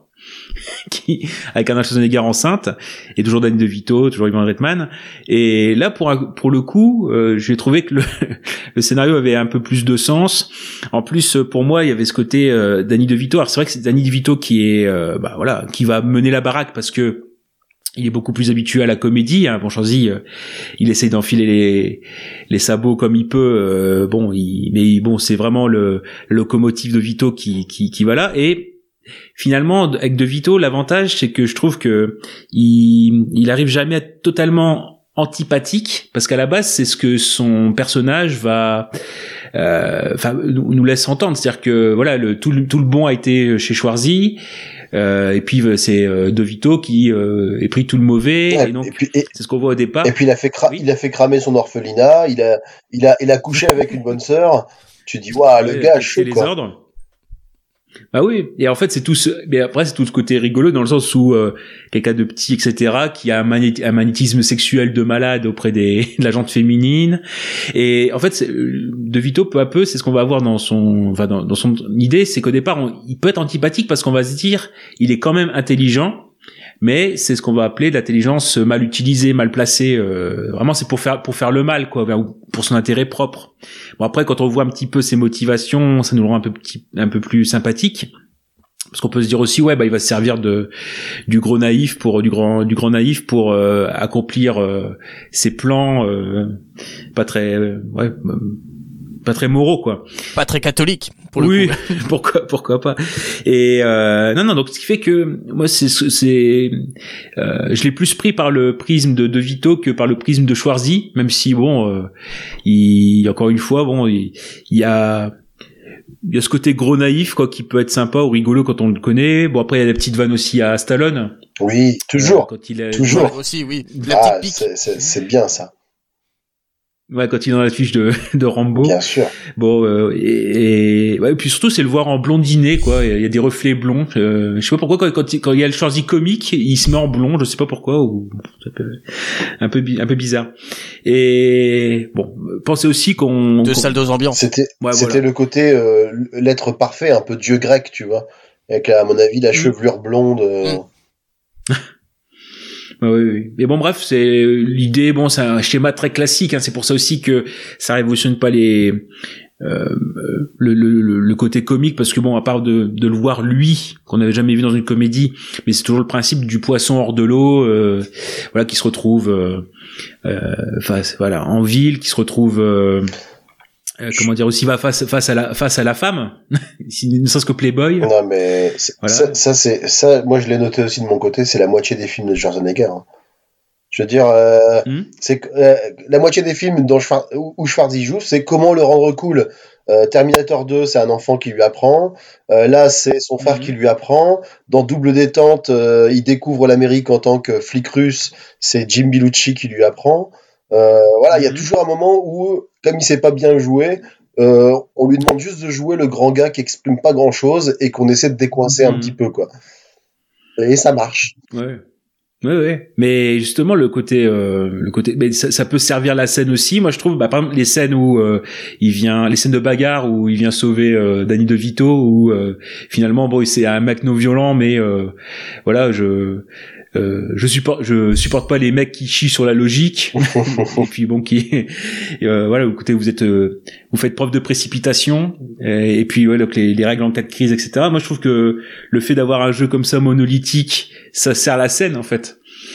Des. Ah non, mais il est, il est dans ce rôle, mais du coup, enfin, le, le scénario est taillé sur mesure à chaque fois. C'est Mhm. sûr qu'on va pas lui, Ah oui. on va pas lui demander de faire la grande scène de, euh, c'est pas Richard III, tu vois, c'est, on va pas lui faire, on va pas lui demander de jouer du Shakespeare. On va dire, toi, t'es un grand gars qui exprime pas beaucoup d'émotions, qui découvre les émotions et la vie qui va avec. Ah, d'accord. Mm. Ah, bien Arnold, t'es déjà dans ton rôle. Non, je suis comme ça, en normal. Super, voilà, change rien. Vas-y, tournez, on y va. Non mais ouais. après moi pour moi je trouve que c'est le fait aussi que il a conscience hein, c'est bizarre hein, mais il a conscience qu'il se met en danger hein. d'ailleurs c'est pour ça aussi qu'il qu'il avait pas des prétentions salariales comme à l'époque et disant bah oui euh, même les studios ils hésitent à investir sur moi euh, en tant que comique quoi donc euh, bon je suis prêt à à faire une croix sur mon cachet euh, pour euh, au moins tenter l'expérience et voir d'autres choses Euh, parce qu'on verra donc euh, mine de rien ça, ça a amené aussi le côté comique de Stallone où là par contre moi, il y a ça aussi, la comparaison avec le Stallone comique. Bien sûr. Bon, je suis désolé, euh, c'est un peu plus compliqué. Euh, bah, ne serait-ce que Arrête où ma mère va tirer, qui est produit par Ivan Reitman. Mhm. On rappelle qu'on est quand même là pour lui. Euh, ouais, enfin, moi pour moi, Stallone en comique, c'est c'est pas possible. Alors- autant autant là, je choisis ça. Alors, arrête où ma, mère va tirer avec la légende, je sais pas si c'est vrai ou pas, oui. la légende que Stallone aurait accepté parce que il aurait entendu que, qui- que le rôle avait été proposé à Schwarzy, alors que l'autre, il, il avait juste envie de lui faire une, une sale blague, quoi, un truc comme ça. Hein. C'est ça? Ah oui, c'est Là, je l'ai entendu aussi, Voilà. celle-là, oui, oui, c'est oui. ça, c'est un troll. Ouais. Bah oui, oui, qui t'a fond dedans, ouais. Mais le pire, Si, si, si, si, ah non, c'est c'est vrai. le pire, c'est que les mecs après, euh, malgré tout, enfin, euh, tout le monde veut toujours voir des, des, des rivalités partout, alors que les mecs, ils étaient potes, ils ont monté une chaîne de restauration ensemble, Hmm. ils se faisaient des vannes par film interposé. Euh, une des meilleures vannes que je trouvais, moi, c'était euh, dans euh, Demolition Man, quand, Ah oui. quand Stallone, Ah mais là c'est Voilà. les années 90. Euh, Peut-être que dans les années 80 la rivalité était peut-être beaucoup tu, plus tu présente. crois quand pour même. de vrai? Je, ouais, je sais pas si c'était pour de vrai. Parce que quand- Bah, c'est-à-dire que c'est plus l'idée que Stallone était là avant. Hum, oui, bien euh, sûr. des 76 avec Rocky et que il, forcément c'était euh, une peur de voir un rival qui arrive euh, euh, justement en plein milieu des années 80 et le surveiller et Ouais. justement euh, il, il est un peu sur ses plates-bandes donc c'est plus le fait que le terrain n'est plus occupé par que lui quoi donc euh, c'est une peur ce qui le fera porter des couches culottes euh, arrête ou ma mère va tirer Ah, ah, ah, pour moi qui, qui Le rôle de sa vie. ah oui voilà après, après, globalement, les deux se seront quand même fait d'énormes paquets de pognon, donc euh, ils s'en seront pas mal tirés l'un et l'autre. Hmm. Bah oui, oui, mais bon, pour moi, ça, ça, encore une fois, ça, ça marche. Puis bon, c'est bon, euh, on va pas, ouais, ça c'est un autre débat avec Schwarzy et Stallone. Bon, le fait que Stallone, pour moi, il s'est fait, il était mal entouré et il a pas eu la chance qu'a eu Schwarzy. Mais c'est un, classique de dire ça. hein, il a pas eu Cameron, il a pas eu, euh, bah justement, Iwan Reitman. Euh, et puis d'autres euh, réalisateurs autour pour euh, le magnifier. La Stallone, il, a dû quasiment se faire tout seul. À part que c'est peut-être un de ses torts, c'est-à-dire que comme il était un peu plus euh, content le fric, euh, Stallone, c'est le fait que s'il avait quelqu'un, euh, un réalisateur un peu fort, euh, c'était un peu compliqué parce qu'il veut vraiment s'investir dans le scénario, euh, réécrire ses répliques, etc. Tandis que Schwarzy, il se laisse mener euh, plus facilement. Mais bon, c'est un autre, c'est un autre débat. Donc on en revient euh, peut-être à, à Jumeaux. Moi, pour moi, c'est vrai qu'il y a des plans comme ça aussi où, euh, bah moi, je sais pas, rien que le fait que euh, le plan où euh, il, il a couché euh, sur, sa- sur son visage après qu'il ait couché la première fois. Non, mais Bah pour moi, je sais pas, c'est ça, ça me fait rire. Bah, ça marche. Et bon, bah, on avait parlé, par- on avait demandé pour Dantès. Euh, Goubi, t'avais quelque chose à rajouter sur Jumeaux, euh, Ouais, sur ton euh, appréciation? Bah, c'est pour moi c'est typiquement le genre de film qu'on met en plaisir coupable. hein. C'est-à-dire que ouais, objectivement, c'est vraiment une comédie de merde. Mais qu'est-ce que j'aime bien? Qu'est-ce que j'aime bien? Euh, je, franchement, j'ai- c'est c'est pas le résumé que j'en aurais fait, mais je vais prendre le tien. C'est c'est très, c'est extrêmement bien résumé. Non, mais oui. Enfin, J'aurais peut-être dû regarder euh, euh, Jumeaux avant de regarder la maternelle, je pense. J'aurais peut-être pas tenu le même discours. pense, ouais. Non, mais ouais, c'est bon. Non, obje- objectivement, ouais, c'est pas la comédie. Elle est quand même pas très bien écrite et ouais, c'est vrai que c'est mal joué. Même Schwarzy que j'adore pourtant, c'est vraiment, c'est c'est un acteur que j'aime énormément. Mais là, c'est l'un des films dans lesquels il joue le plus mal. Il y a, il y a certains moments, je pense notamment. euh, Bon, parce qu'il y a deux moments où on l'entend chanter dans le film. Il y a un moment dans l'avion et il y a aussi une deuxième scène où il est où il sort de la douche et il doit jouer une- juste à la fin de sa chanson une scène de surprise où il se retourne sur la meuf qui, qui arrive dans la salle de bain. C'est tellement mal joué. J'ai rarement vu ça. oh, Molly, mon dieu. Mais donc voilà, il y a beaucoup de choses qui vont pas. Mais euh, bon, Oh, c'est c'est bizarre parce que même s'il joue mal, je trouve que il a il a un don pour la comédie en fait euh, pa- par son physique par sa, sa gueule atypique ses ses mimiques ses grimaces il y a, il y a, il y a vraiment même si ça se confirme surtout avec d'autres films par la suite mais il a- pour moi c'est vraiment un acteur qui est aussi fait pour la comédie autant que pour l'action donc euh, donc euh, au final ouais ça passe assez bien. Et puis le ce qui marche surtout bien je pense le film de toute façon joue à fond là-dessus. C'est plus que le l'écriture du scénario. C'est le le, le comment dire le- la dualité presque entre euh, Schwarzy et De Vito quoi. Ils sont tellement opposés l'un et l'autre. Entre le, le grand bonhomme musclé d'un mètre 95 et le petit gros d'un mètre 47 C'est- ils sont- Non, il est pas gros, il rentre dans des vêtements, il est dans des vêtements de grande taille. C'est pas pareil. Enfin, de grande taille. Ouais, de Grosse grande taille, famille. c'est pas facile parce que du coup, s'il met une chemise normale, ça lui arrive au genou. Donc, euh, c'est- compliqué, je pense. Mais là, je pense à ça, là, en vous écoutant, euh, ça peut paraître bizarre, mais les, les films comme ça, vous les regardez euh, en VOSTFR ou vous les regardez dans la langue, euh, on va dire, en VF pour avoir justement le doublage des années 80-90 moi, oui, je suis- moi, je l'ai vu en VF, ouais. D'accord. Parce qu'il y a. Daniel Russo euh, aussi. Hein. Daniel Russo pour Ah oui, Danny Daniel DeVito, Russo. euh, forcément. Et Shredder. Eh oui. mais on, l'oublie, on l'oublie, hein, mais Daniel Rousseau, c'est Shredder de notre enfance. Dans moi, ça, moi, ça dépend comment je les trouve. Toujours, si je peux, en VO. Celui-là, je l'ai trouvé qu'en VF. Et, euh... Ah, tu cherches d'emblée en VO et après ouais, seulement. Ouais, mais euh, mais en, là, celui-là, c'était en VF. Et je l'ai d'autant plus, je l'ai regardé d'autant plus avec plaisir en VF que du coup, je me suis, je me suis dit d'après mon souvenir, c'est quand même un film familial, donc je l'ai regardé avec mes enfants et euh, notamment mon grand de 6 ans et il s'est éclaté. Alors déjà, je me suis retrouvé un petit peu en lui quand je quand je l'ai vu, quand j'ai vu sa réaction quand tu. Ça c'est une expression de quoi ça non? Je me suis retrouvé en lui. ah bah oui, bah, normal. Écoute, c'est c'est une espèce de rite, euh, de rite initiatique. Euh, mais euh, déjà sa réaction quand il a vu Schwarzenegger torse nu, bah forcément, et moi il me voit torse nu, il se dit c'est pas la même espèce, tu vois. C'est papa, voilà c'est ça. Tu dis mais mais vous êtes vraiment, c'est l'humanité, ça peut ça peut donner des trucs aussi variés que ça. c'est quand même euh, curieux quoi. Ouais, mais là c'est limite too much en fait la manière dont il est dessiné, c'est trop. Mm. Euh... Bah, enfin, on dirait qu'il y a des bouts de polystyrène en fait à certains à certains endroits là quand on voit ses cuisses justement il y a beaucoup de plans qui Ouais. sont mis sur ses cuisses elles sont dessinées et c'est pas euh, bah c'est parce que t'as pas l'habitude. Mm. Mais euh, c'est mais Ah oui, parce que ça parce que du coup pour- ouais Ah, voilà mon, mon fils quand, quand, il m'a demandé mais mais monsieur il est super musclé donc je lui ai montré des photos de lui quand il faisait les compétitions de culturisme c'est c'est Mm. encore un ou deux crans au-dessus là il dit enfin c'est c'est là où tu parlais de kyste euh, oui t'as as, l'impression qu'il a l'impression qu'il a des boules qui sont qui sont pas censées être là quoi. Le mec il en rajoute pour le plaisir. C'est c'est impressionnant. C'est la grande époque Voilà. de la gonflette.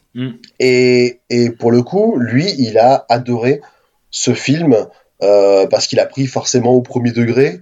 Il a, il a adoré les moments de bagarre, notamment où quand il est euh, pris à partie par euh, les, les fameux bras cassés, là, les, la, la, la famille de brigands, et puis que il le chope euh, tous les deux par un bras, puis qu'il met un double coup de pied dans la face des autres. Il a explosé de rire.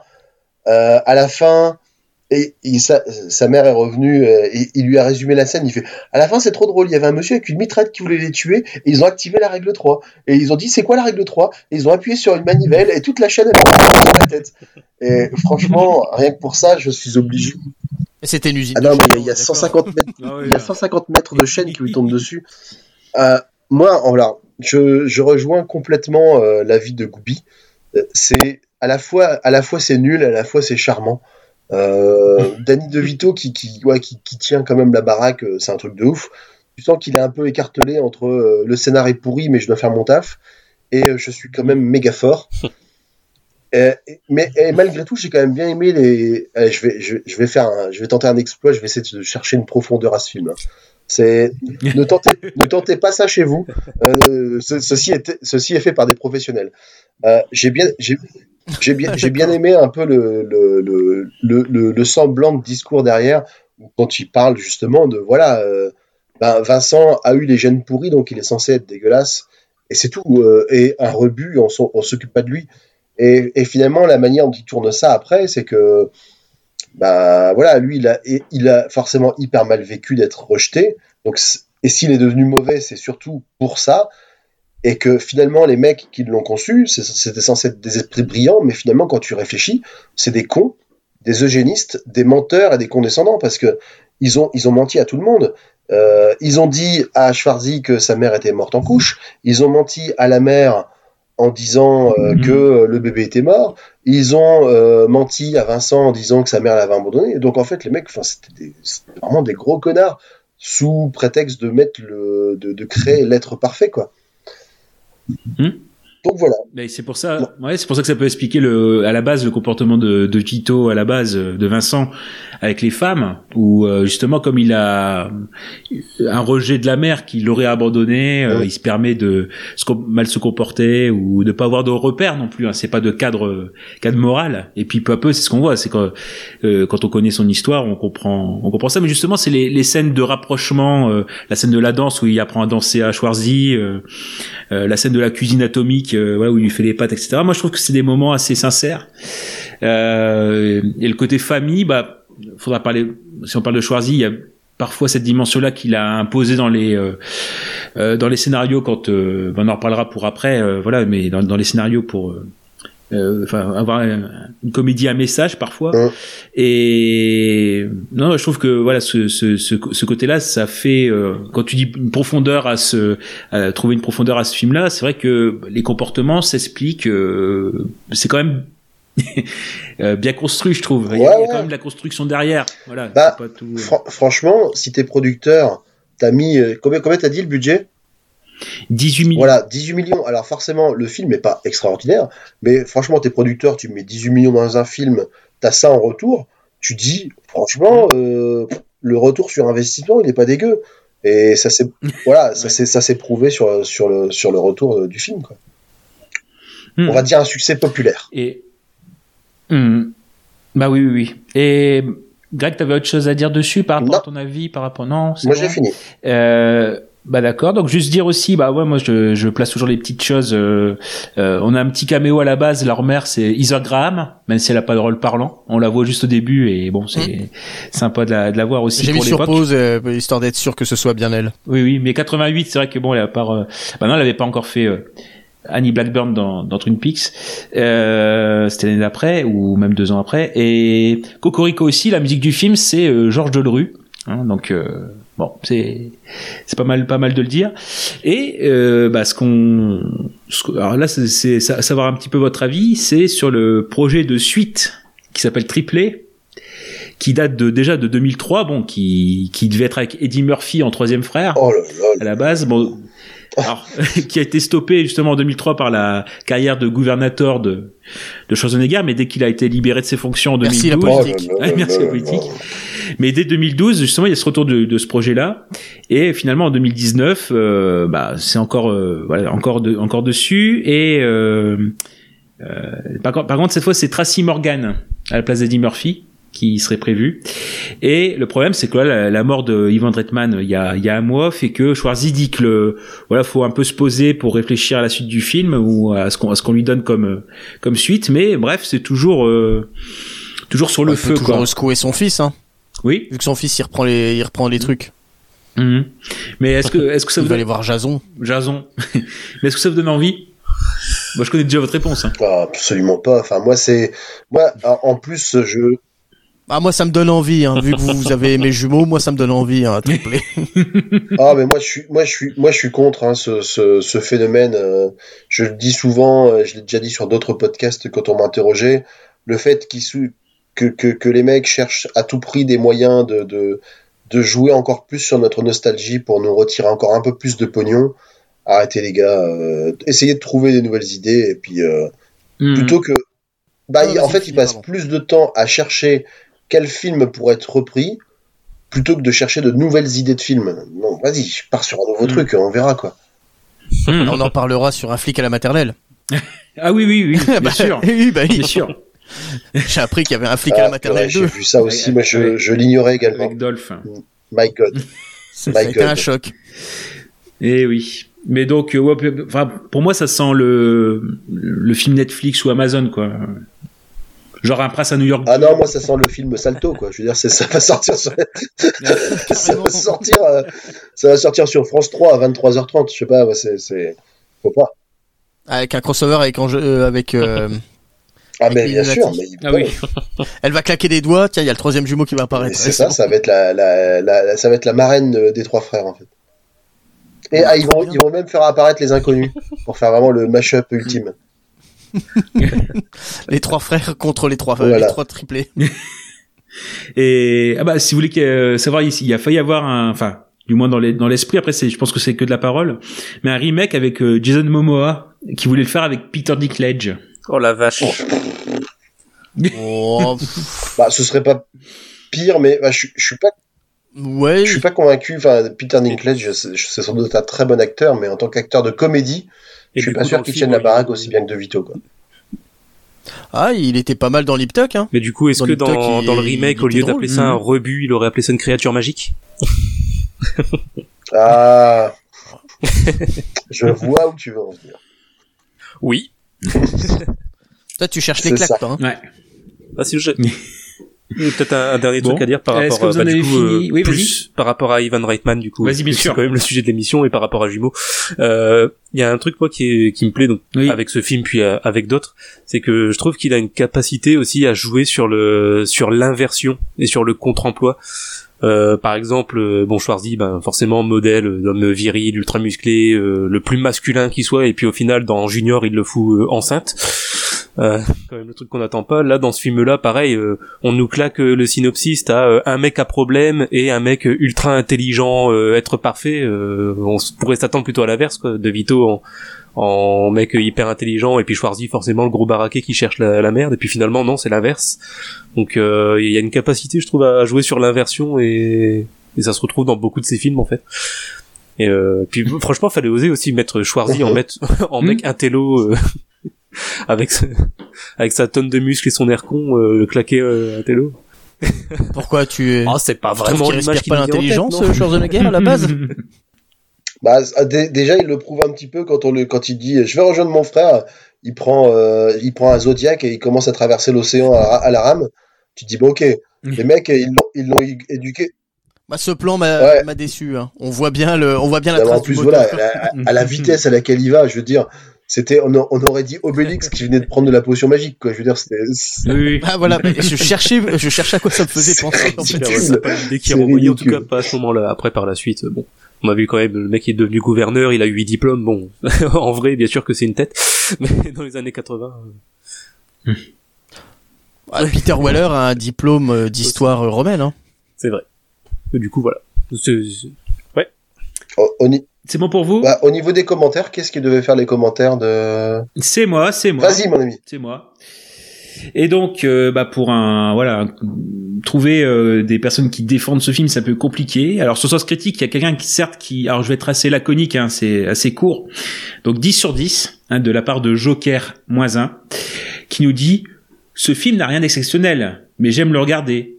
Petit road trip, Mais comment tu fais pour mettre, voilà. mais c'est quoi 10 sur 10? Ce film n'a rien d'exceptionnel. Mais tu comprends pas la note 10 sur 10, en fait. Bah voilà. Et le mec ne retient que le road trip de jumeaux. Hein. Je veux dire, quand on prend, Petit road.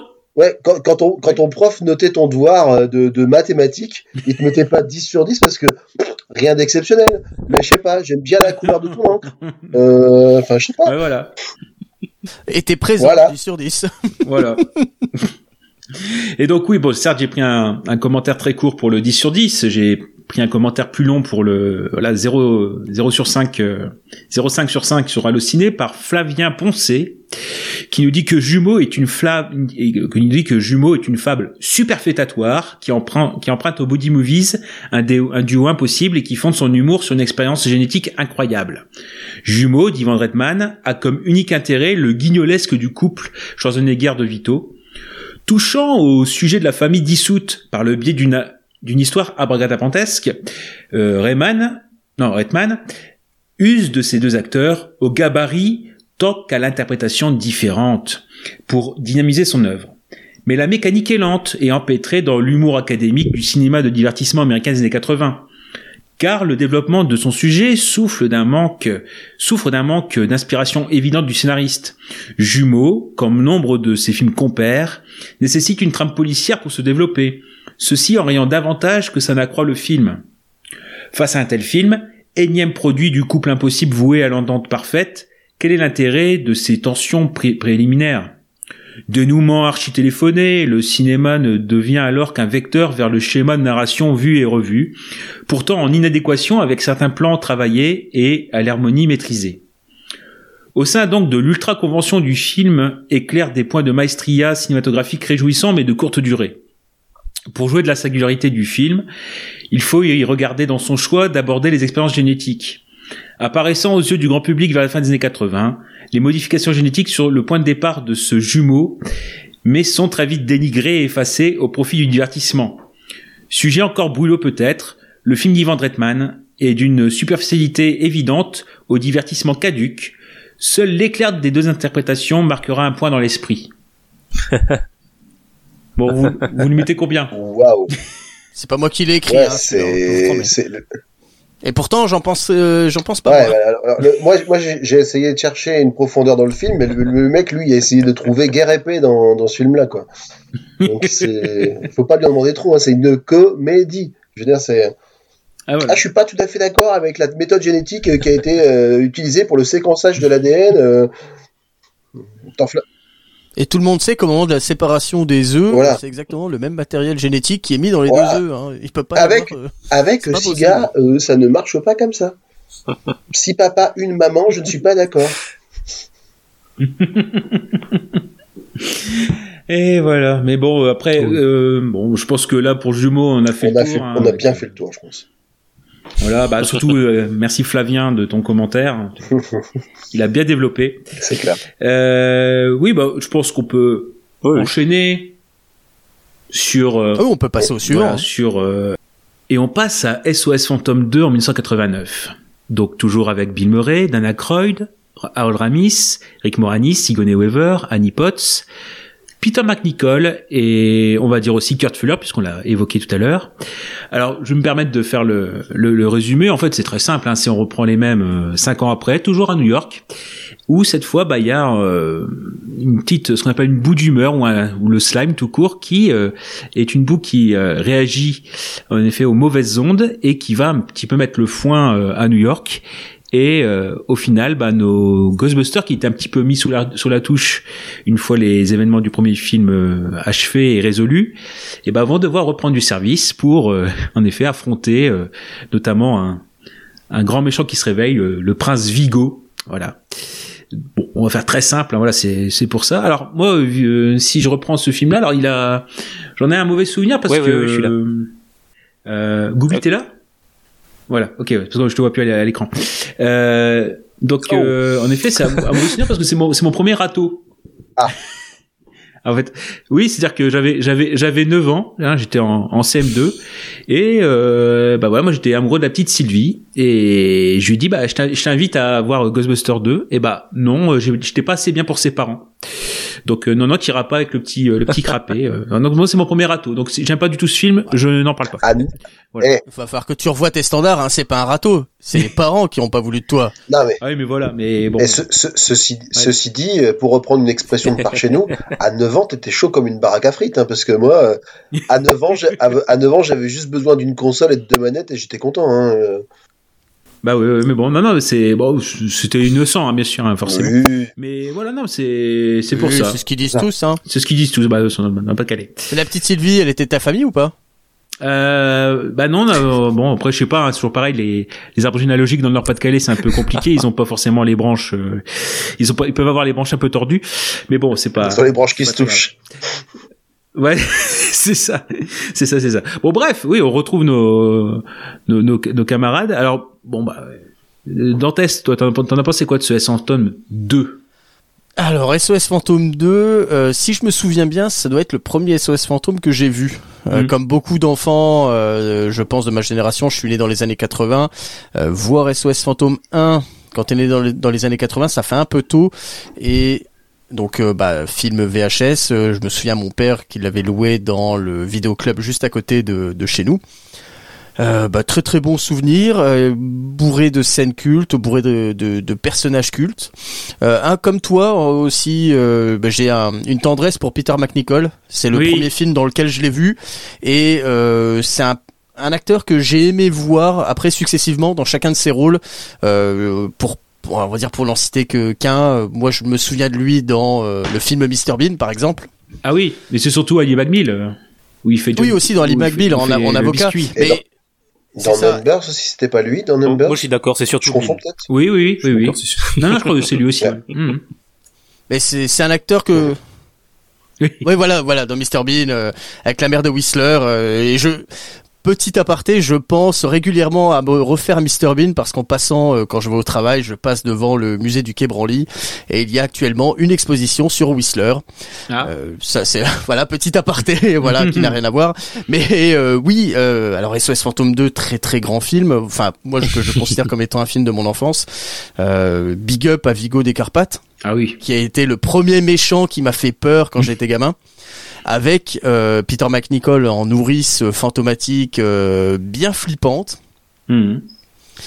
Euh, non, euh, que dire de ce film euh, si ce n'est que c'est une version plus plus de SOS Phantom 1 et comme l'a dit Greg juste avant, c'est un film qui est beaucoup mieux tenu, beaucoup mieux scénarisé, beaucoup peut-être moins flippant en termes d'horreur adulte, mais peut-être mieux voilà mieux tenu. J'aime, euh, comme je l'ai dit, donc j'aime bien Peter McNichol, j'aime bien donc l'acteur qui fait euh, Vigo, qui est un, c'est un acteur allemand si je me souviens bien, Oui. qu'on a pu voir dans Die Hard. Mhm. Ah oui? Et euh, ben personnage qui euh, qu'on parle peu mais qui est très important dans le film, la, la glu, enfin Le la, slime, ouais. la boue, Le slime. le slime exactement, euh, avec cette scène mythique du slime dans le toaster.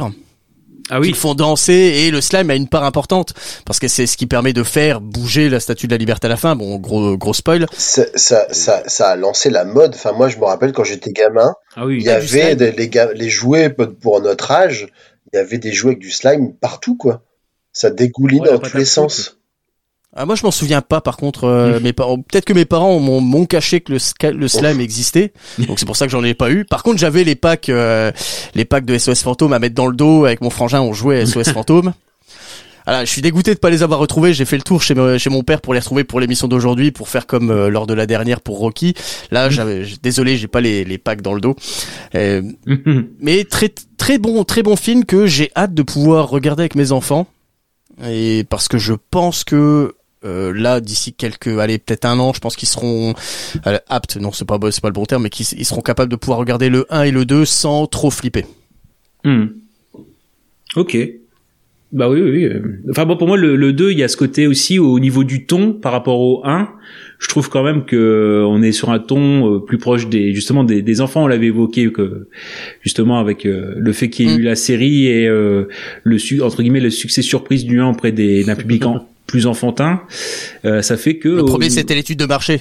Bah voilà, et ils ont ouais, pu c'est ça. après cibler pour le 2 Ouais, mais après c'était euh, justement c'est ce qui parfois peut être compliqué quand on connaît un petit peu les coulisses, c'est le fait que euh, pour euh, notamment euh, Aykroyd et Ramis, le premier c'était un one shot quoi, c'était considéré comme un one shot, il n'y avait pas nécessité d'en faire un un deuxième. Bon forcément après les, les studios ont vu ont fait que euh, voilà, il y avait une une envie de de, de, remettre le couvert forcément, mais oh, là cette fois on voit Bill Murray bah voilà, il, il, il traîne il traîne les pieds pour euh, pour pour revenir et non, bah, rien, rien que l'histoire, c'est par exemple, contrairement au 1, il y a aucun personnage qui fume des clopes.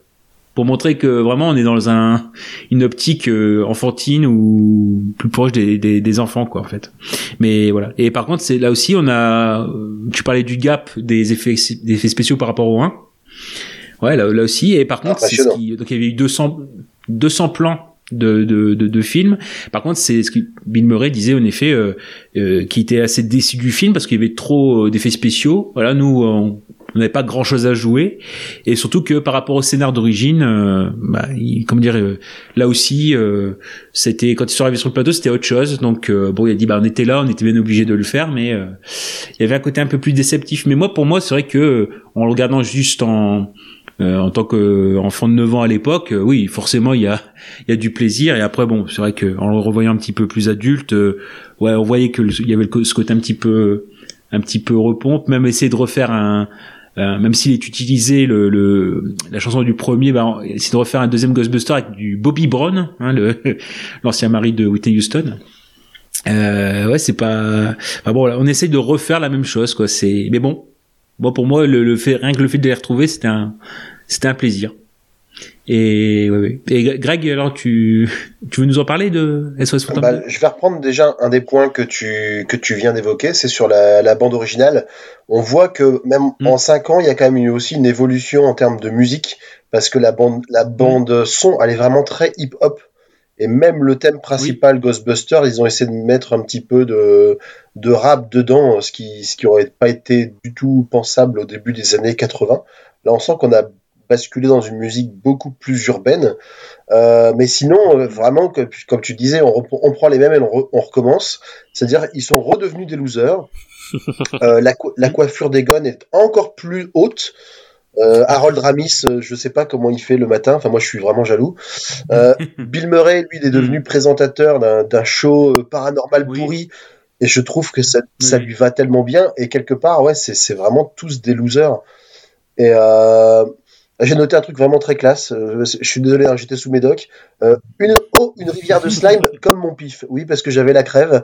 Donc euh, je suis désolé. si vous étiez en train de manger, voilà, ça c'est gratuit. Rick Moranis, beaucoup plus présent, beaucoup plus présent que dans le premier, qui a vraiment pris une importance. Je pense qu'entre les deux, son statut a, a forcément évolué aussi. Mais là aussi, quand tu vois que le scénar, c'est encore une fois Aykroyd et Ramis qui, qui sont aux manettes, euh, nouveau sens collectif de Ramis, parce qu'à la base, Potts, la secrétaire, elle était amoureuse de lui dans le 2, et c'est avec Moranis qu'elle se met. Donc euh, une nouvelle fois, il se met encore un peu plus en retrait. On dirait vraiment le bassiste d'un groupe, quoi. Il a pas besoin d'être, voilà, il a pas besoin d'être là tout le temps. C'est juste, euh, lui, il fait, il fait pour que le, le groupe tourne bien. Euh, une nouvelle fois, le Black est complètement aux abonnés absents, au moins dans la première partie du film, Mm. à tel point qu'il est même pas poursuivi comme les trois autres.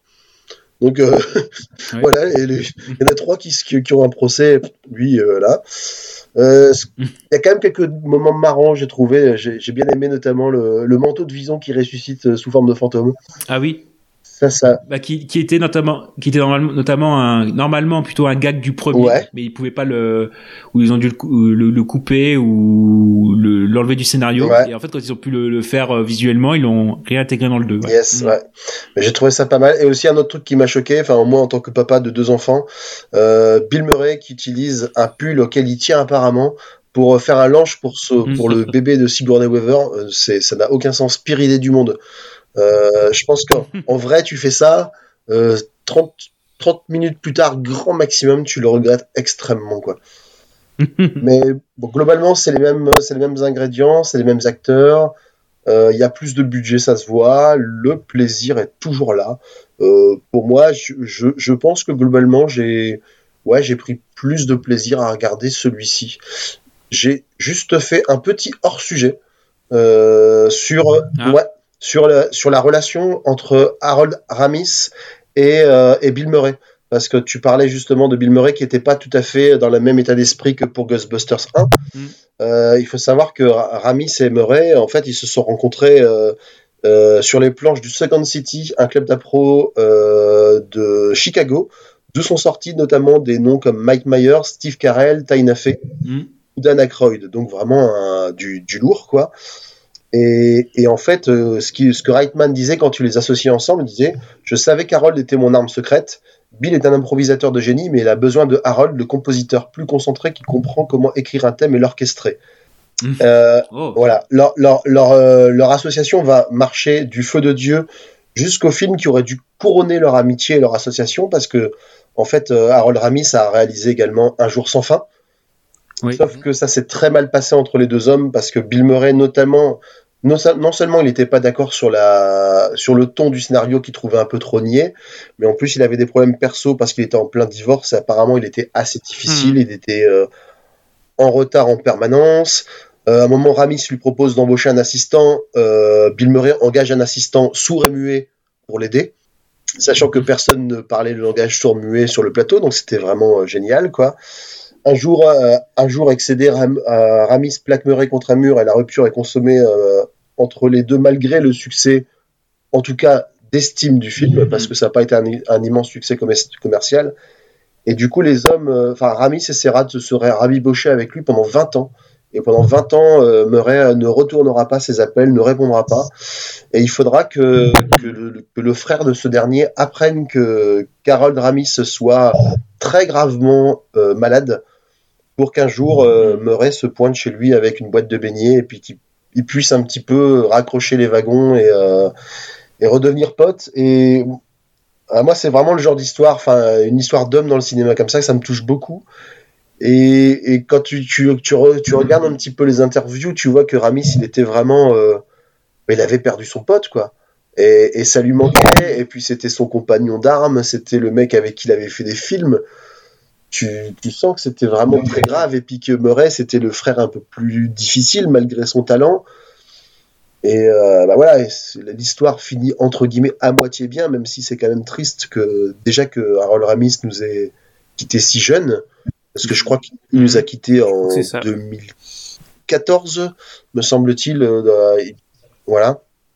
et, et dans des circonstances, euh, voilà, il y a du- des suites d'une maladie assez vacharde. Et puis Bill Murray qui a, qui a, qui, qui a- il s'est, rattrapé, mais tu peux pas rattraper le, le 20 ans, 20 ans de trou, quoi. Ah, Bill Murray est pas connu pour être un acteur facile. Voilà. Oui. C'est un- mais Vu ce qu'il y a en- ce qu'on a entendu de, euh, par exemple, de Charlie's Angel, comme il a traité euh, Lucy Liu Liu. comme de la merde. ouais, Mhm. ben, je pense qu'il doit être un peu euh, lunatique, quoi. Enfin, c'est un mec de qui a son propre génie, on va dire, mais qui qui prendre avec des avec des pincettes. Il y a des il y a des gens qui, a priori, si j'ai bien compris, c'est un mec qui, euh, de toute façon, ne ne décroche jamais quand tu l'appelles. Il a juste une boîte vocale et puis euh, tu lui laisses un message et puis des fois il te rappelle euh, jamais et des fois il te rappelle euh, deux semaines ou six mois ou trois ans après. Tu peux pas savoir quoi. Ouais, il a, il a pas, il a pas, il a pas d'agent, donc. euh, Ouais. Mais c'est ça qui est fou, c'est que autant dans ces films, Bill Murray a l'air d'avoir un certain euh, capital sympathie, mais quand t'entends tout ce qu'il y a autour, bah ça détruit le- l'image qui, s'est- qui se fait pendant les films. Quand tu le vois dans les films, t'as- t'as- t'aurais envie d'être pote avec Bill Murray, mais au final, quand t'entends tout ce que tout ce qui se dit, bon, euh, j'ai pas trop envie d'être pote avec lui. Et ouais, c'est probable. Mais, je- mais, je, mais je trouve que pour juste pour rebondir sur euh, un jour un jour sans fin, je ne sais pas, je sais pas du tout. euh, c'est parce que ça me vient comme ça l'idée. Euh, S'il a fait la paix avec Harold Ramis après coup aussi, c'est au-delà de leur discussion, c'est que pour euh, bon après on sait que c'est bien payé, mais il y avait une pub du Super Bowl où il a repris euh, la thématique du d'un jour sans fin avec la marmotte, etc. Et alors que quand il en parlait, c'était un film qu'il aimait pas, euh, voilà, qu'il aimait pas. Mais là, le le fait qu'il, euh, après coup, après après la mort d'Harold Ramis, qu'il ait un petit peu réendossé les habits de de, ouais, enfin de, de, de son personnage, je trouve que c'est peut-être aussi un petit hommage. euh. Ouais, puis a, a priori l'année l'année qui a suivi la mort de Harold Ramis, quand il a il a reçu une récompense, je sais plus donc, euh, si c'était aux Globes euh, ou aux Oscars, et puis il, a, il a fait une, euh, il en a profité pour glisser un petit mot pour, euh, bah, peut-être qu'il s'est rendu compte aussi que qu'il avait été un connard euh, pendant pendant 20 ans. Hein, c'est on- n'est Mm. pas à l'abri, mais c'est il y a, y des- il y a des gens qui qui se rendent compte de leurs erreurs plus ou plus facilement que d'autres, on va dire. Mais et pour Hmm. compléter l'anecdote sur le fait qu'il l'ait revu justement un, un an avant sa mort, Ouais. il a été amené chez lui par des flics aussi. J'avais entendu cette Ah anecdote. ça je savais pas. ouais. Ouais. En fait, c'est parce qu'il il connaissait pas l'adresse exacte de Harold Ramis. Il savait dans quel village il habitait, Mhm. mais il connaissait pas l'adresse exacte. Du coup, il est allé au commissariat et il a tout simplement demandé à l'accueil est-ce que vous savez où habite mon pote? Et, euh, et donc après avoir discuté avec les flics et tout, bon, ils, ils ont compris qu'il parlait d'Harold Ramis et donc c'est eux qui l'ont qui l'ont amené chez lui. Si Mhm. le, mec, le mec qui débarque comme ça, si tu sais pas que c'est Bill Murray, tu dois penser que c'est un vieux Clodo Aviné. euh, Mais oui, c'est ça. Allez, Ouais, c'est ça. Mais t'es qui, t'es qui, monsieur? Qu'est-ce que tu viens faire là? C'est qui? Mais mon copain, tu sais, euh, on chassait les fantômes ensemble. Bon, allez au trou. Et là, tu, tu veux pas m'emmerder? Mais si, on faisait danser Voilà. des toasters. Merde. Bah, du coup, voilà, l'anecdote c'était ça. Il est allé au commissariat, il a demandé où habitait son pote, et ils l'ont amené. Et du coup, c'est là, c'est sur la route d'ailleurs. Il a demandé aux flics de s'arrêter euh, devant un, devant une petite boutique pour acheter des donuts. Et puis, puis il est arrivé chez Harold Ramis avec ses donuts. Ouais, c'est, c'est chaud. Quoi. Et justement, Gooby, euh, tu, comment dire, par rapport à SOS Phantom 2, t'as chose à dire ouais, ben euh, moi je, je fais partie de ceux qui l'ont. Pareil, du coup, j'ai découvert euh, en même temps que le premier là, juste avant la sortie du nouveau. Donc, euh, j'ai- je suis pas du tout dans le rapport euh, nostalgie euh, que que vous pouvez avoir. Moi, c'est vraiment un regard totalement neuf en fait dessus et et je. Mais Dis c'est tout ça. de suite qu'on est des boomers. et, et non, franchement, moi, j'ai- je trouve le 2 euh, totalement supérieur au premier, en fait. Euh, mieux sur presque tous les points, euh, de- mieux écrit, mieux construit, que, que- comme ça a été dit, et puis même euh, au niveau de l'humour, tout simplement plus efficace aussi. Euh, j'ai j'ai passé vraiment un bien meilleur moment de, devant le 2, euh, plus intéressant au niveau de l'histoire aussi. euh. Donc, euh, ouais, euh, pas- euh, loin de moi l'idée de dénigrer le premier, qui reste quand même... Je, comme je disais, je comprends son statut culte et ça reste une bonne petite comédie, mais euh, je trouve le 2 beaucoup plus efficace en tout cas. Et des fois, euh, on peut dire que le premier était nécessaire pour que le 2 Exactement. arrive. Il était là ça. pour essuyer les plates-bandes. Hmm. Bah ouais, puis pour dégager le budget, quoi, parce que c'est sûr que déjà, après tout, euh, l'argent reste un des nerfs de la guerre euh, au cinéma, même si tu peux Mhm, faire des mhm. trucs très bien avec peu de moyens. Voilà, quand on te, quand on te file les fonds pour dire ah oui ça ça m'a bien plu, vas-y fais plus grand. Euh, des fois tu y arrives. Souvent ça peut être donner des, des accidents industriels, mais des fois ça marche. Non, puis des, bo- des bonnes, euh, comment dire, des bonnes vibes aussi. Bah, le fait, euh, je sais pas moi, le Peter Manicold, c'est lui qui a proposé de, que son personnage, euh, il ait un accent, par exemple. Ouais. Parce qu'à la, à la base, ça devait être Jason. Donc c'est lui qui a fait Yanoche au lieu de Jason, et puis euh, qui a proposé, qui a fait l'audition en dans cette action-là. Cette action-là, sinon on aurait quelque chose de plus plus morne ou plus plat. Ouais, peut-être. ouais. Et ouais, ouais.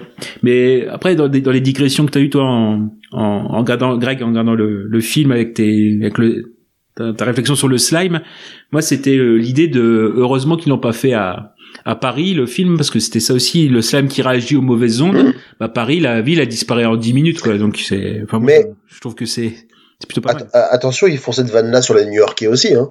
Parce que Ah oui, quand, ils disent à New York, ils disent ouais mais les gens, euh, le slime est en train de, de, de, de se charger de mauvaises ondes. Le, le- le maire dit à un moment, ouais quand même, euh, on, on peut pas laisser, euh, c'est, enfin c'est New York quoi. New York c'est comme ça quoi. Et le slime dans les catacombes à Paris, ça aurait fait une armée de, de Voilà. ouais. Et ouais. Non mais après moi c'est ça aussi, c'est le fait que euh, on a vraiment tout, tout, toutes les bonnes conjonctions. Le méchant iconique. Alors Vigo. Alors euh, pareil pour l'anecdote. L'acteur allemand qui faisait euh, Vigo était tellement, enfin avait un accent tellement prononcé que c'est Max von Si- Willem von Homburg. Voilà. Et ben c'est Max von Sydow, c'est Max von Sydow qui a été appelé pour euh, une journée de tournage pour venir redoubler. Ah ouais. Euh, voilà, ouais, parce que c'était vraiment pas pas bon. Alors, euh, ouais. et donc pour Vigo, pour l'inspiration, c'était Rasputin et Vlad l'Empaleur, Vlad Tepes. Oui, bah oui. Euh, voilà, modèle de Dracula, donc c'était l'idée. Et moi j'aime beaucoup, c'est le comment dire par rapport à Vigo, c'est l'emprise qu'il a sur euh, Ray, sur Dan Aykroyd. Euh, et notamment les têtes qu'il fait, c'est quand même assez assez fou. Euh, pour nos amis belges, ouais, c'est quand Ray est possédé, par exemple, on peut dire qu'il n'a pas toutes ses frites euh, dans le même sachet. Voilà, c'est une expression belge, c'est pour nos euh, voilà. Tout comme euh, Vecman, euh, Vecman c'est le genre de mec qui ferait perdre les tartines à tout le monde. Voilà, c'est pour les nos amis belges euh, voilà, parce qu'on les a un peu perdus. Ouais. Je recentre un petit peu le sujet. Voilà, donc euh, voilà pour nous. Mais non et surtout bah quand tu euh, dans le test quand tu parlais sur le fait de savoir si on les voyait en VO VF. Alors moi je l'ai revu bien sûr en, en VF. Par contre, je l'ai j'ai regardé juste un passage en VO pour savoir s'il disait la même chose euh, en, en VO ou en VF. C'est euh, Bill Murray, enfin Vecman qui euh, euh, je peux il y a il a le petit Oscar à, à garder ou voilà il lui dit oui regarde pas sur mon lit il y a, mes vidéos de Laura Antonelli qui était euh, une, une actrice italienne assez pulpeuse dans les 70 compagne à un certain moment de Jean-Paul Lemondo je le place aussi Mhm. euh, et en fait oui en en, en, V- en VO il dit aussi Laura Antonelli donc ça m'a fait un petit un petit plaisir quoi de, voir que euh, il y a quand même une petite référence euh, parce que bon je suppose qu'elle est pas comme enfin pour un public américain elle est pas c'est pas forcément la plus connue donc Il bon faudrait refaire le doublage et mettre euh, Sophie Ravalan à la place. et Sophie Ravalan, bah, c'est obligé, c'est obligé, c'est obligé. Mais bon, mais fallait, ouais, fallait. C'est un peu trop franchouillard, quoi. hein, c'est le problème. hein. Après ça, après sa pub, euh, après sa pub pour Monique Ranou, euh, bon, c'est. Ah bon, on en reparlera plus tard. Voilà. euh, mais euh, non, non. Donc, euh, ce qui fait que non, pour moi, SOS Phantom 2, il y a vraiment tout, tout, tout ce qui est là-dessus. Euh, moi, j'aime beaucoup aussi, c'est le dans l'inventivité, c'est le, les- les- le retour des morts du Titanic. Oui, Ouais. c'était rigolo ça. Mieux, mieux. Mieux, mieux vaut tard que jamais. Ouais, c'est, c'est, c'est plutôt, voilà. Et, la tête, la, alors la sur- tête des dockers aussi. euh, la première fois quand ils voient le Titanic arriver, et la deuxième fois quand ils voient la Statue de la Liberté qui commence à faire un, un petit bout de nage pour euh, traverser euh, Hmm. l'Hudson River. Quoi. Ouais, ouais, mais euh, ouais. Et, su- et comment dire et sur euh, donc sur SOS, SOS Phantom 2, vous avez encore des petites choses à dire? Moi j'ai fait le tour. Pareil. Ouais, parce que bah, pour moi. parce que éventuellement c'est le moment juste peut-être pour faire un léger prolongement si vous l'avez vu juste sur le le troisième officiel on va dire si on enlève celui de 2016 Afterlife si vous l'avez vu au cas où. Ah, parce tu que- considères que justement celui de celui avec les nanas n'existe pas? Bah du moins c'est ce qui parce que c'était destiné à être une suite et suite suite il n'y aura pas donc euh, Ah bah bravo Invisibilisation des femmes. Toi t'es comme ça toi. Là, franchement, t'abuses, hein. Parce que réellement, la vraie suite qui existe, c'est un jeu qui est sorti sur euh, Ah Wii, oui. je crois.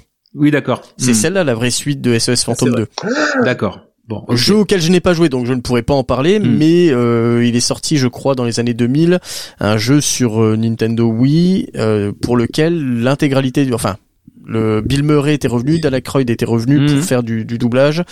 Euh, vu les problèmes qu'il y avait entre euh, Bill Murray et Harold Ramis, je sais pas si lui est revenu. Mais c'est celle-là la vraie suite. Il y avait une bonne écriture d'après ce que j'en ai entendu, et ça me donnerait presque envie de de, de Et retrouver il le est jeu pour y ressorti jouer. aussi. euh, D'ailleurs, ils Ouais. l'ont remasterisé. Il est ressorti sur PS4. Euh, et je j'ai su ouais, que en fait ça devait être le, le scénario je crois que c'était un scénario qui était prévu pour un potentiel SOS Phantom 3 et en fait c'est vraiment euh, le, le scénario du ça, jeu voilà, est écrit exactement. par euh, par C'est Harold le vrai Ramis et 3. Dan Aykroyd eux-mêmes en fait. Moi je, me- moi, je me rappelle, je vais faire, je vais faire mon, mon très vieux, je me rappelle d'un d'un copain qui avait sur son Amstrad CPC 6128 ça va euh, un jeu SOS Phantom Oh, le 1 vieux. ou 2, je sais plus lequel c'était, mais qui était vraiment joli, qui était vraiment euh, très bien animé pour l'époque, avec une C'était celui à cassette. euh, à disquette. Dans à cassette, c'était le 14, 1464. euh, moi, je l'avais en monochrome avec euh, tout des, des nuances de vert. Les, les, les, les- les mecs qui ont moins de 30 ans, ils doivent se dire, mais c'est quoi ce, ce dinosaure, quoi Si, si, ça existait. Mais en tout cas, c'était un jeu qui était vraiment chouette, euh, qui m'a- qui m'avait marqué, quoi. Bah donc euh, ouais pour euh, donc euh, comment dire sur le enfin moi pour moi le le, le, le troisième c'était juste pour euh, enfin le troisième le Afterlife c'est juste parce que on est dans la on rappelle que notre sujet c'est quand même Ivan Reitman c'est le fils Jason qui a pris la suite euh, non savoir si éventuellement vous aviez quelque chose à dire dessus si parce que je sais que Gooby Ouais, l'a ouais, vu ouais. donc euh, c'est pour ça que je me permets d'en parler Moi, je l'ai pas vu. D'accord. Hmm, moi non plus. bah moi non plus donc à son âme, lui, il Ouais. l'avait vu.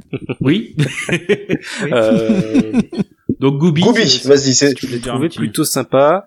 c'est ton moment C'est ton moment, c'est ton heure de gloire. Vas-y. plutôt sympa. Euh, après, évidemment, oui, ça joue à fond, à fond, à fond sur le côté nostalgie. Mais bon, après, c'est le parti pris. Ça a été annoncé comme ça et c'est assumé euh, comme tel.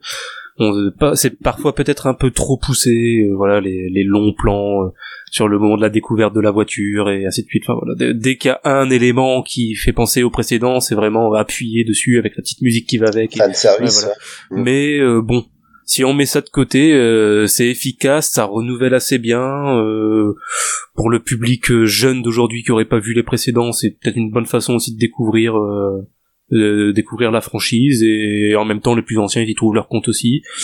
C'est euh, non, si on le prend vraiment comme divertissement, euh, comme de toute façon il faut prendre celui-là et comme il faut prendre les anciens, euh, c'est c'est pas mal foutu, ça respecte bien. C'est euh, bon, c'est c'est un moment sympa. ça- bon, c'est pas le meilleur, hein, mais par exemple, je, je disais que le, le deuxième était meilleur que le premier. En fait, pour moi, le SOS Phantom 2, c'est vraiment le meilleur de la saga. En fait, je trouve donc euh, le, le nouveau Mhm. arrive pas à cette hauteur-là, mais euh, d'accord.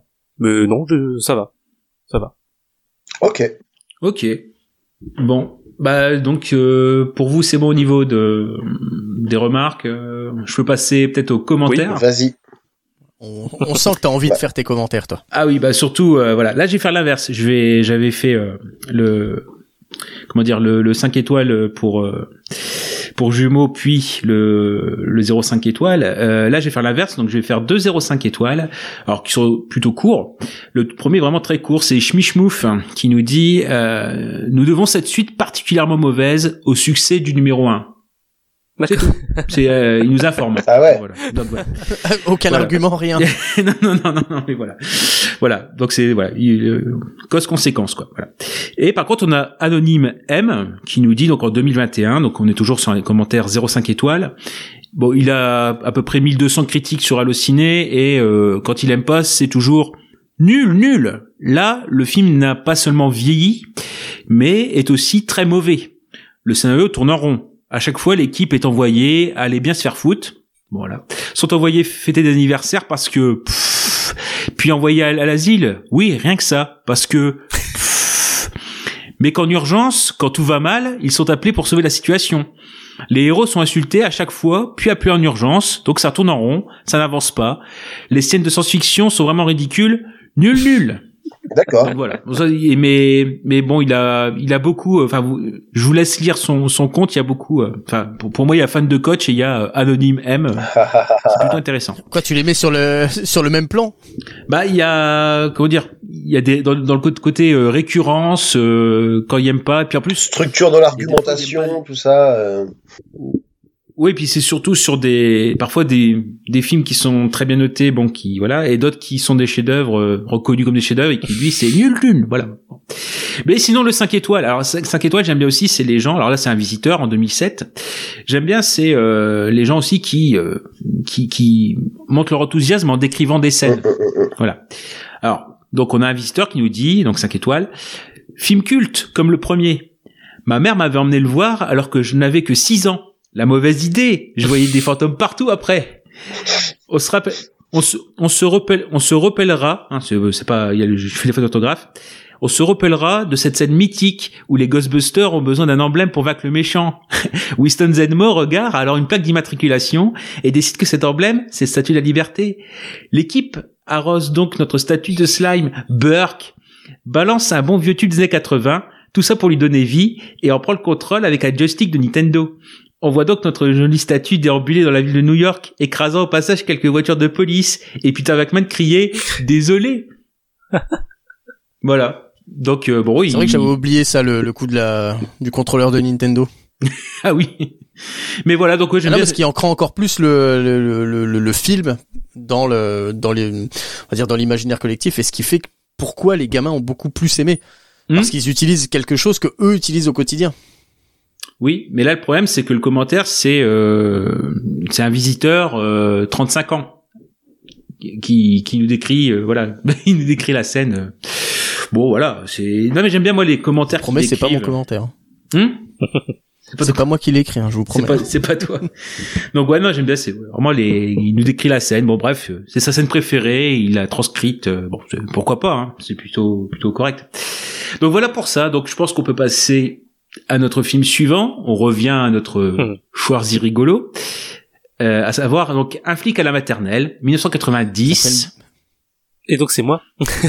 et donc c'est moi. Euh, L'histoire, euh, donc Ah oui, non, ju- juste dire, oui, attends, Gooby, c'est juste dire quand même avec qui, euh, avec qui c'est. Donc avec Arnold Schwarzenegger, avec Penelope Ann Miller, Pamela Reed, Linda Hunt, Richard Tyson, faudrait que j'en reparle, et euh, Carol Baker. réalisé Voilà. par. Gooby, à toi, Waouh. Yvan de l'émission. voilà. À toi le, à- bah Euh, voilà, à toi pour le résumé. Il serait un peu désobligeant, mec. Euh, Ouais, moi, je trouve qu'il il, il prend, il prend un peu facilement euh, hein, euh, bah ses oui. aises. Ouais, il prend ses aises. vous me facilitez la tâche en même temps. Mhm. Euh, le, le pitch, donc je le fais comme ça euh, ra- rapidement de tête. Euh, donc c'est Monsieur Kimball, si je me rappelle bien, euh, Schwarzy, donc qui est bien entendu, bah, comme le, le titre l'indique, un flic. Jusque là, tout va bien. Euh, qui se retrouve euh, pour les besoins d'une enquête euh, avec une de ses collègues, euh, dont j'ai oublié le nom. Excusez-moi. Euh, exactement, voilà. Phoebe. O'Hara. Il, donc il se retrouve pour les besoins d'une enquête euh, dans, dans un petit village pour euh, comment dire, retrouver euh, le- l'enfant et l'ex-femme d'un criminel euh, dont, dont ils sont à la recherche. Voilà, ils ont des raisons de penser que le criminel va, va se retrouver là et aller kidnapper son enfant. Euh, c'est donc euh, le- la femme O'Hara qui est censée devenir euh, entre guillemets fausse institutrice euh, et donc s'occuper des enfants et de la classe dans laquelle est l'enfant du, du criminel. Problème, elle tombe malade au moment de, de, de prendre ses fonctions et donc euh, euh, par la force des choses, la force des choses, c'est Kimball, donc Schwarzy, qui se retrouve à devenir instituteur et à s'occuper de cette classe, ce qu'il n'est pas du tout, du tout habitué à faire et habilité à faire. Et, et donc voilà pour le pitch euh, du film. Bon, je pense qu'on peut s'arrêter là, pas trop en dévoiler. euh, Oui. Et C'est un film, oui, c'est un film qui Mais- tient à cœur, donc est-ce que tu peux nous, Et c'est ça, parler en fait, le- moins, si j'ai accepté cette émission à la base, c'est tout de suite parce que j'ai su qu'on allait parler de ce film. Et donc voilà, ça c'est c'est l'un de mes films d'enfance, c'est l'un de mes films doudou. Voilà, c'est c'est euh, objectivement c'est pas un des meilleurs films du monde, c'est juste une bonne petite comédie et ça s'arrête là. Mais euh, de façon totalement subjective, c'est vraiment l'un de mes films préférés euh, de, de tous les temps. C'est vraiment un film que je regarde au minimum deux trois fois par an. Euh, mais j'ai beau le connaître par cœur, je prends toujours autant de plaisir devant ce film. Euh, alors que franchement c'est pas ouf c'est pas ouf mais c'est c'est tellement plaisant euh, voilà Mhm. il y a tellement des, des scènes cultes euh, un, un Schwarzy culte euh, trop de choses cultes en fait dans ce film euh... La entre autres cheval ouais. du méchant. mais c'est ça Ah oui. C'est- C'était sa signature, Oui. hein, d'ailleurs. Oui. La queue de cheval signature.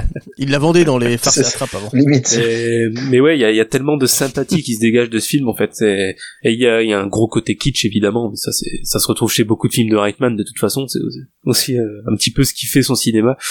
Mais, euh, mais mais justement ce côté kitsch et puis le, puis je trouve que Schwarzy prend énormément de plaisir dans ce film encore plus que dans Jumeaux dont on a pu parler avant et et ça se ressent et ça fait plaisir et et, et quand je disais tout à l'heure que Schwarzy était un, un acteur euh, qui était aussi fait pour la comédie, ça, se retrouve aussi dans dans ce rôle-là. Il y a c'est vraiment des expressions qui vont qui vont bien avec ce ton comique. Je pense notamment à, à une scène, moi, qui est vraiment une des scènes que je préfère euh, dans ce film, et peut-être une des scènes qui me font le plus rire tout court, c'est le, le moment où t'as tous les enfants qui sont en train de foutre le bordel autour de lui, puis qu'il se met à gueuler à ta gueule absolument, enfin à vos gueules, à vos gueules, Ah oui. euh, monumentale. Et il a, il a une expression, une expression faciale à ce moment-là, au moment de le hurler, qui est, qui est mémorable. Il y a pas beaucoup d'acteurs qui peuvent avoir une gueule comme ça. Bah, en plus, avec sa mâchoire carrée, avec ses grosses ça, dents là, qui sortent, là, sortent c'est des orbites. c'est encore plus impressionnant. les yeux qui sortent des en hurlant ça. Enfin, c'est- ça fait penser un petit peu à ce qui sortira plus tard, euh, Total Recall. où Justement, il a aussi ces, ces moments où il fait des expressions totalement what the fuck. Mm. Voilà, c'était c'était un petit peu précurseur, un flic à la maternelle à ce niveau-là. Je sais pas. je- vous écoutez bien ce podcast parce qu'il y a que dans Qu'est-ce qu'il vient, et il y a qu'avec moi que vous entendrez dire que flic à la maternelle est un précurseur de Total Recall. Vous n'entendrez plus jamais ça. Ah, Euh, bon voilà, je pense que je peux vous, vous passer la parole, je rebondirai peut-être après. Gravelax par exemple. Ah où? Greg. Bah Greg Bah Greg, euh, on va passer Greg. ouais. ok. Attends, je vérifie juste que mon micro est bien démarré. Oui, c'est bon. Euh, parce que j'avais coupé parce que j'avais une grosse quinte de tout dégueulasse? Ah d'accord. Euh, ouais, bah, en, fait, euh, je rebondis un peu sur ce que tu disais, c'est que Schwarzenegger est de nouveau employé dans un rôle où il est censé pas être à l'aise. Ce qui permet aussi de camoufler un peu ses maladresses en tant qu'acteur. C'est que là, on dit, bah, c'est normal qu'il est pas à l'aise parce que c'est un flic qui joue un professeur. Donc, euh, c'est un nouveau ressort comique qui, je, trouve, fonctionne effectivement mieux que dans Jumeaux parce que c'est plus sympa de le voir en flic un peu paumé face à des gosses que en être parfait qui découvre la civilisation. Le postulat de base est déjà un peu moins prétentieux. Euh, surtout quand tu vois la tronche qu'il a au début, quoi. Au début du film, mal rasé, avec euh, ses lunettes et, et- et son imperméable. Je veux dire, pas du tout repérable. hein. Je veux dire, il est. tu le mets dans un centre commercial, il est en filature. Tu, tu vois un mec euh, hyper baraqué, en impair avec des lunettes comme ça. Tu dis, mais ça, ça va, monsieur Et Vous cherchez quelque chose? Non, pas du tout. Je suis là incognito. Je Mais dirais je trouve- même que mais- ça mériterait un spin-off que sur le Voilà. guignol comme ça. Ouais. Avec la barbe. euh, Moi, je trouve qu'il a la classe comme ça, avec sa petite barbe de 3-4 jours. euh, mais je, pense, je, je trouve chasser les méchants. je trouve qu'il porte mieux le manteau que Christophe Lambert dans Highlander. Ah oui Et là, il peut, ca- il peut cacher une armurerie dans, un- sous, sa, voilà. sous sa veste. Mais là, c'était le. De toute façon, c'était euh, la mode des grands par-dessus comme ça. Mm. Et puis, euh, on voit aussi euh, notamment la. Bah, du coup, les différents personnages. Tu as parlé euh, notamment de Richard Tyson qu'on a, qu'on a vu dans Duo d'enfer. Je pense que tu Ah oui. t'a- t'approfondiras sans, sans doute. Euh, la, la maman, parce que la, la maman de, de- de Richard- Richard Tyson qui, qui joue le méchant, qui a un rôle euh, aussi, voire plus important que le méchant finalement, parce que c'est un peu elle qui, qui manipule son fils, quoi. Voilà, et méchant. puis en plus avec sa mèche à la Cruella qu'elle se, qu'elle se fait faire chez le coiffeur, il n'y a pas trop de doute, quoi. Elle a, elle a une tête euh, qui est, voilà, une tête, elle a une tête de, de, de, de pire tombale, elle a, elle a la mèche blanche qui va bien, enfin, c'est, voilà, quoi. Et puis, bon, le, le plaisir après de, de, de voir euh, Pamela Reed dans ce rôle. Mm. Euh, moi, c'est une actrice que j'aime beaucoup. Elle n'a pas eu beaucoup de grands rôles. Elle est souvent un peu dans des seconds rôles comme ça. Là, en, en flic qui, qui pense qu'à bouffer, euh, puis qui se retrouve comme ça avec une tourista. Enfin là, ils disent euh, un virus gastrique. Bon, ok, c'est une gastro, on a bien compris. Et du coup, qui mène à Schwarzy, euh, qui se retrouve à devoir faire à faire le. Bah, c'est un pitch tellement classique des années 80, quoi. C'est tu peux vraiment tout faire. Enfin, ma- maintenant, ce serait une comédie française. Ce serait euh, ouais. ce serait une comédie française de, de la bande à, de la bande à Fifi, tu vois, ce serait euh, il, il tenterait un truc comme ça, mais là euh, avec lui ça marche. Euh, les enfants bravo, enfin les dialogues des enfants, enfin moi qui Ah oui. moi qui ai des fils de 6 et 3 ans, euh, ça marche. Enfin, franchement, c'est incroyable. Enfin, j'ai re, j'ai re-entendu les dialogues. Je me dis, mais oui, mais euh, plus mon enfant de 3 ans d'ailleurs qui pourrait les sortir, mais euh, les trucs, les Mhm. trucs du genre euh, machin est meilleur que toi. Bah, moi, euh, mon fils, hein, euh, Ah oui, oui. mon fils qui me sort de temps en temps. euh, alors moi, euh, la, personne que je préfère dans la maison, c'est mon petit frère. Après, c'est maman. Après, c'est toi. Et après, c'est le chat. Ok, merci. Alors, je sais pas si je dois me sentir vexé d'être troisième ou flatté d'être devant le chat. Je ne sais pas. Mais clairement, c'est des trucs que les enfants peuvent sortir. Et puis, ga- le gamin qui pense qu'à la mort, l'autre, euh, le, le fils du gynécologue. Les euh, garçons, ah oui. ils ont un pénis et les filles, elles ont un vagin. Réplique culte. voilà. euh, Mm, Oui, depuis mon enfance. C'est le moment que c'est ça. Hein. c'est un film de mon enfance. Donc, imagine un petit peu découvrir ça enfant et entendre cette réplique. Bah, c'est ça. Après, il y a, il y, a, il y a quand même aussi, là aussi, quelques dialogues un petit peu datés, comme euh, la mère célibataire un peu vampe euh, qui arrive et qui dit euh, Je suis inquiet, mon fils joue avec des poupées. Ah, ben vous inquiétez pas, madame, Non. il s'en sert pour soulever les jupes des filles.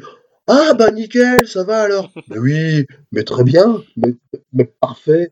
Puis je sais pas, puis je sais- puis je sais pas si c'est lui. Euh, je, je- je crois que c'est lui. Et donc justement, en plus, le gamin, il s'appelle Sylvester. Ah, je j'ai pas fait attention à Ah ça. oui, c'est- oui, il y a un gamin qui J'ai s'appelle pas fait Sylvester. attention à ça, c'est possible. Mais bon, glo- global- globalement, pour moi, ça, ça marche. Enfin, en tout cas, la, co- la comédie marche. Euh, même si, euh, bon, la méthode du flic instructeur, euh, on sait que ça marcherait pas avec des enfants. hein, sinon, tous les flics vont être envoyés dans les écoles pour faire, pour faire un stit. Et on- bon, je- très honnêtement, je, je pense qu'ils tiendraient pas. Avec tout le respect que j'ai Mhm. pour les forces de l'ordre en général. Mais il y a quand même là aussi hein, quelques, quelques thèmes plus sombres comme la maltraitance, bon, bah, que Schwarzenegger règle à sa manière avec un, avec un bon bourre-pif. Mhm. Et puis voilà. Bah, C'était une de ses, c'est- c'était une de ses demandes en fait dans le, comment dire, pour euh, pour qu'il accepte le rôle. Ouais, C'était bah, donc, que Redman soit à la réalisation Ouais. et qu'il y ait quand même, parce que lui, il venait de, de devenir père justement, Mhm. et que des thèmes quand même comme la maltraitance des enfants, la vie de famille, les familles recomposées ou les familles monoparentales soient traitées. ah, je trouve ça chouette. Enfin, franchement, c'est, je trouve que ça apporte un peu de profondeur. Alors, attention, hein, là non plus, hein, c'est pas une analyse sociologique, Mhm. mais ça apporte un petit peu de profondeur bienvenue au film. Ça reste éventuel, évidemment avant tout une comédie, sauf à la fin où ça devient un peu plus glauque. Parce que bon, bah quand même, euh, on- je, je peux spoiler la fin ou pas? Bah oui, oui, parce que de toute façon, euh, moi je vais en, en dire une éventuellement. C'est il y avait une, une version noire Mhm. en fait de la fin avec euh, donc Kimball abattu, abattu par la mère, Ah ouais. par Eleanor. euh, Ah oui, là, ça aurait pas été de donner le même ton du film. Bah voilà. Mais quand même, si Voilà. tu réfléchis, quand même. Donc Schwarzenegger abat le gars, Mhm. dont après il va se- enfin il va se rapprocher de son ex-femme et euh, voilà. Et donc il va euh, il, il- potentiellement on se dit qu'il va peut-être élever le, le fils euh, du gars qu'il a abattu dans les chiottes de, de son école quoi. Bah, je, me suis, je me suis dit ouais c'est quand même un petit peu chaud mais si tu fais abstraction de ce de ce raccourci scénaristique euh, un peu spécial euh, moi j'ai pensé j'ai passé quand même un, un très bon moment. Voilà ça ça se laisse très bien regarder plaisir coupable, comme, que- comme disait notre invité. D'accord. Et Dantès? Alors que dire après tout ce qui a été dit, euh, Mm. l'amour que Gooby porte à ce film, tout ce qui a été dit par Greg. euh, euh, non, franchement, c'est un, bah, ouais, c'est un bon plaisir coupable. Je l'ai vu quand j'étais petit, pareil, hein, euh, location, vidéoclub, tout ça. Euh, voir, euh, en fait, l'expression qui me vient le plus quand je vois un flic à la maternelle, c'est un éléphant dans un magasin C'est de porcelaine. Mhm. Mhm. C'est ça. En fait, c'est voir Schwarzenegger. En fait, c'est la différence qu'il y a entre Schwarzenegger qui est une masse et chacun de ses enfants qui est tout chétif. C'est c'est un plaisir. Enfin, c'est un plaisir de le voir avec tous ses enfants euh, et- qui qui qui le domine. C'est ça le truc. C'est lui Mhm. qui est censé être justement dominer tous les criminels bah, par des enfants. C'est ça devient un, ça devient un, un bébé quoi. Il est pas, il est, il n'arrive pas, il n'est pas capable de les, de les gérer. Et après, bon bah que dire de plus, si ce n'est que avec le recul, euh, maintenant en le voyant à notre âge, euh, le doublage fait que on crame quand même pas mal la trame scénaristique. Euh, par exemple, euh, il cherche un enfant, on sait tout de suite que le gamin qui a la voix de Kevin McAllister, c'est le Ah c'est oui. l'enfant qu'il recherche. voilà. Mhm. Là, pour le coup, euh, là, on l'entend, le gamin. Ah bah, bah, bah, bah, c'est lui. Voilà, le petit blond, bah, c'est, c'est le gamin qui, voilà. Et euh, big up à euh, Brigitte Lecordier qui fait deux Ah oui. voix. Mhm. Elle, a- elle fait deux voix dans les enfants euh, dans, dans la classe, bah, dont le fils du, Ouais. gynécologue. C'est, c'est- c'est toujours plaisant de l'entendre, d'entendre Brigitte Lecordier parler de, de pénis et de vagin, hein, bien sûr. Quelle légende. On lui fait plein de bisous. Ah, Brigitte, si tu nous entends, hein, t'es, t'es la bienvenue dans Qu'est-ce qu'il vient? Mhm. Bien sûr. Et on peut aussi souligner que euh, Jason Reitman fait un caméo dans le film. J'espère que je te pique pas une anecdote, euh, Gravelax. Oh non, non, Euh, c'est c'est le gamin qui bécote une autre gamine pendant l'incendie. c'est bon ça. ah voilà, il a placé son fils au bon endroit. Pas fou le père. Hein. Ah, mais il est très, il est non, très mais famille. après hein. voilà. euh, Comment? Il est très famille. Il case euh, sa femme, Mm. euh, sa fille, euh, son fils. Non mais t'imagines, t'es- t'imagines tes réalisateurs, tu dis, tu vas voir ton fils, tu dis, écoute, j'ai un truc à te proposer. Je, on va, on va te filer du blé et en échange, tu devras rouler une pelle à une adolescente, euh, voilà, pour, pour le cinéma. Ça te va? Écoute, ouais. moi, moi, Non, je peux pas. J'ai, j'ai- c'est ce que j'allais dire. moi, mon fils, pour lui faire plaisir, je l'emmène à la piscine. Je veux dire, on n'a pas du tout le même niveau de. Bref. Non, bah après c'est un bon, c'est une bonne petite comédie des années 90 et comme je l'ai dit plus tôt, peut-être que j'aurais dû regarder euh, Jumeaux avant de regarder celle-là parce que forcément ça place la barre déjà beaucoup plus haute euh, pour voir euh, Schwarzenegger faire de la comédie. Ouais. Oui. Mhm. Bien Et sûr. je vais rebondir sur un truc que t'as dit au début. Justement, t'as vu un euh, bah, t'as parlé de Schwarzenegger rigolo. C'est pour ça que j'ai bugué en fait quand t'as quand t'as dit ça. Et je me suis mis à imaginer une gamme de bonbons Schwarzigolo où en fait c'est que des petits personnages en bonbons de Schwarzenegger. c'est les Schwarzigolos. Mais il y a- il y, avait ça dans les années 80. Il y avait des petits, il y avait des petits, euh, des petites figurines fa façon euh, jouets, mais euh, mais en, en gomme à mâcher quoi. Je sais plus ce que c'était, mais Mhm. ça, ça a existé, c'est sûr et certain. D'accord, bah je, je, je ne m'en souviens pas. euh. Mais voilà, si s'il y a des grands du monde du bonbon qui veulent lancer la gamme Schwarzigolo, allez-y, hein. ça peut être sympa. Bah, dépo- dépose le brevet, dépêche-toi. Ouais. Au moins le nom. Ouais, voilà. Ouais, cool. Limite, faudrait lancer un podcast qui s'appelle Schwarzigolo, c'est super. Ouais. Mais ouais. Et donc oui, bah t'as fini pour ce qui est de. Bon, je pense avoir fait le tour. Oui, Ouais. malheureusement, passer après tous mes compères, euh, c'est un peu difficile de rajouter des choses euh, euh, après après vous. Hein. Non, Mais, le, le ouais. film est le, le film est pas mauvais et je pense même qu'il est plus intéressant de le voir quand, enfin, quand t'es un enfant, c'est c'est- de voir tous ces enfants de maternelle, euh, bah, dire des des des bah, par exemple, le, le fils du gynécologue qui parle de, de pénis et de vagin. Bah, Mm. Quand t'as un gamin, quand t'entends ça, tu te dis, mais enfin, dans un film, il y a des enfants qui disent des, Mm. des, des conneries comme nous, on peut dire. Hmm. Ma maman, ma maman dit que notre repas est une bombe sexuelle. Et, et pour, pour- et, et ça. pour ouais. par- pour parler d'une autre actrice rapidement, euh, je pense que tu t'as dû la citer dans le casting, mais quel est le nom de cette actrice qu'on voyait dans tous les films à l'époque? Cette actrice toute, petite qui joue la directrice là. C'est Linda Hunt. Ah, elle, est, elle est incroyable, elle, mais elle, était, elle jouait dans tellement de trucs en second rôle. Mhm. On l'a vu récemment dans euh, dans Oui. NCIS. Ça, c'est ça. euh, La fameuse Los scène Angeles, avec. Schwarzy Mm. juste Elle après qu'il est foutu sur la gueule du, Et- du père qui bat son fils là et, et tu la vois toute contente en train de fêter Ah ça. oui. Ah, Euh, Qu'est-ce que ça fait et tout. Et elle, elle est tellement géniale dans cette scène. Elle est, elle est tellement forte. Enfin, moi, j'adore. Hmm. Et moi, je peux pas m'empêcher de me dire qu'elle a servi Oui. d'inspiration dans Bah oui, euh, Les indestructibles. Les Ouais, Indestructibles, je- c'est ça. j'imagine, c'est Hmm. sûr. Oui. Et oui, bah, bah, moi c'est juste pour euh, poursuivre parce que j'ai pas donné mon, mon, enfin mon avis, j'ai donné quelques quelques bribes, mais oui, au-delà de de Schwarzy, euh, enfin le- où ça, s'appelle le côté badass, moi c'est le côté euh, méchant, le, le, le Cullen Cripps, donc Richard Tyson en effet, qui, euh, bah, moi j'ai connu ça par la série, alors très courte, hein, euh, je crois qu'il y a 18 épisodes, c'est Duo d'enfer, c'est avec John Ashton Yes. c'est celui qui fait Tag Taggart dans le flic de Beverly Hills, c'est le petit le moustachu. Et oui, ils étaient cool quoi, avec le avec sa culturelle etc. Et c'est vrai qu'après coup, euh, bah, par par deux films, euh, je l'ai découvert en, en, en le côté méchant quoi, parce que il, il était flic dans la série. Et alors dans le dans le film, il est doublé encore une fois par Daniel Russo. Euh, on, le retrouve. Et oui, moi c'est un, un méchant que, bah, je sais pas, ça, ça, ça me faisait euh, drôle de le voir comme ça. Et c'est pour ça aussi qu'Africa maternelle un côté un peu plus euh, iconique ou ou spécial dans mon esprit. Parce qu'après c'est vrai que euh, Richard Tyson bon euh, son premier film c'était 3 heures l'heure du crime qui vient de ressortir en Blu-ray. C'est un euh, en gros c'est euh, voilà le, le gros euh, le gros dur du lycée qui donne rendez-vous à un geek pour se battre à, à, à 3 heures devant tout le monde. Mais après c'est vrai qu'il il- bah, c'est dommage que Gray ne soit pas là parce que c'est vrai il a eu une carrière un petit peu en descente. On le trouve dans Marie à tout prix alors c'est pas forcément le, le meilleur rôle mais après c'est vrai que c'était compliqué il a fait Battlefield Earth Ah bah, c'est magnifique film Le avec, euh, fameux ouais, film voilà, c'est mauvais, c'est ça mauvaise pioche, quoi.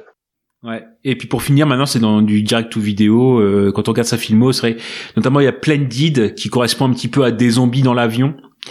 Euh, en 2007 par exemple donc c'est les gros nanars quoi maintenant il est un peu dans, dans ce côté là euh, juste pour dire c'est vrai que euh, bah Chris n'est pas là mais euh, ce que- lui qui était prévu à la base c'était peut-être Christian Slater dans le rôle du méchant parce que c'était après l'avoir vu dans Fatal Games et dans Easers euh, un film d'ado euh, il y a Winona Ryder dedans notamment et Shannon Doherty euh, où il fait un petit peu voilà le euh, comment dire au départ le rebelle mais qui qui vire un peu un, peu chocolat. T'aimes bien le l'expression là euh, Il aurait peut-être été un peu trop jeune quand même pour euh, Christian Slater pour jouer le rôle. Oui puis il a refusé parce qu'il voulait pas être euh, réduit dans dans ces rôles là en fait. Et bah, dans ce- euh, bah, quand on parle de ceux euh, qui ont failli être etc alors John Kimball enfin le rôle de Schwarzy bon, il y avait forcément euh, ce qui était envisagé Bill Murray euh, Patrick Swayze Patrick Swayze Nicholson je vous laisse voilà Danny DeVito je vois, bon là je, c'est un peu compliqué euh, Chuck Norris Ah ouais, pourquoi pas. et euh, Oh, ouais, ça aurait pu être rigolo. Ouais.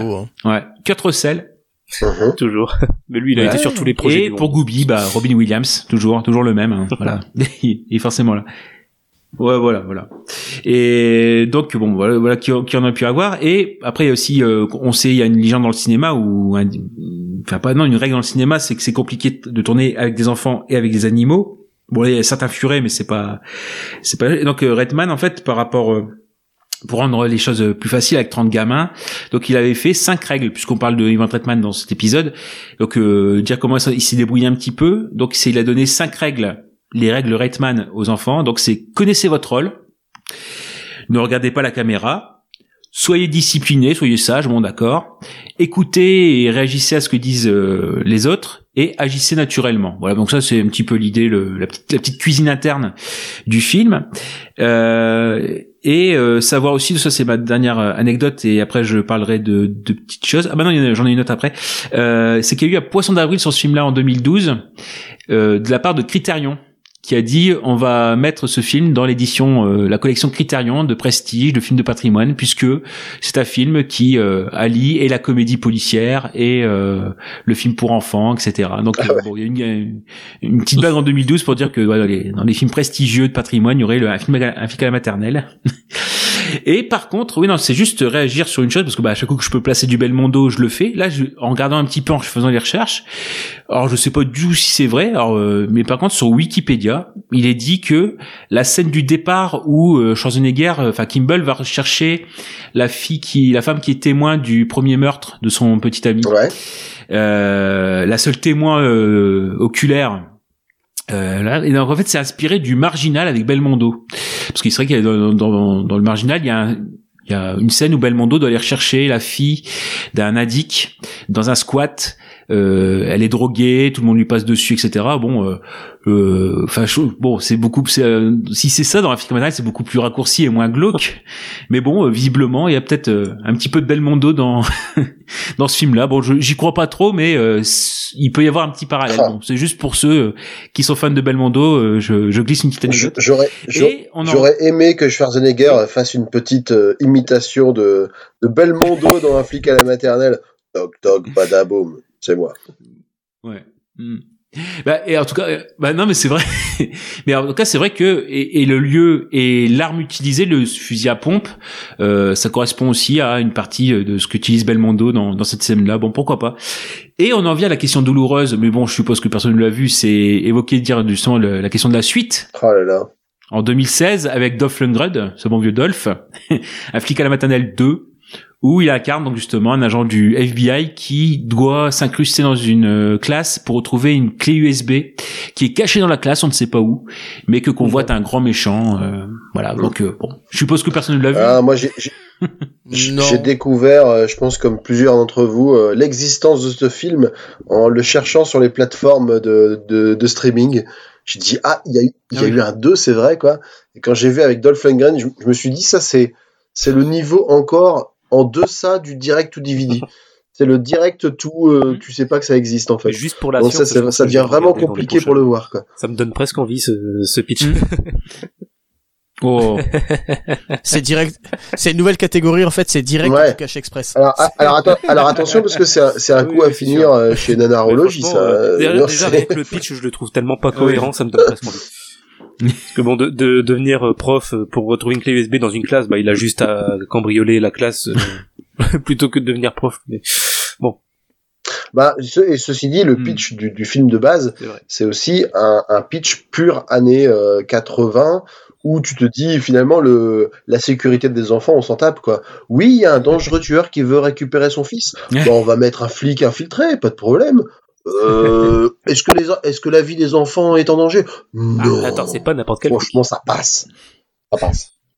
et est-ce que est-ce que vous saviez, ouais, bah oui, est-ce que vous saviez qu'il y a une Ah non. suite, enfin ou un spin-off animé Ah.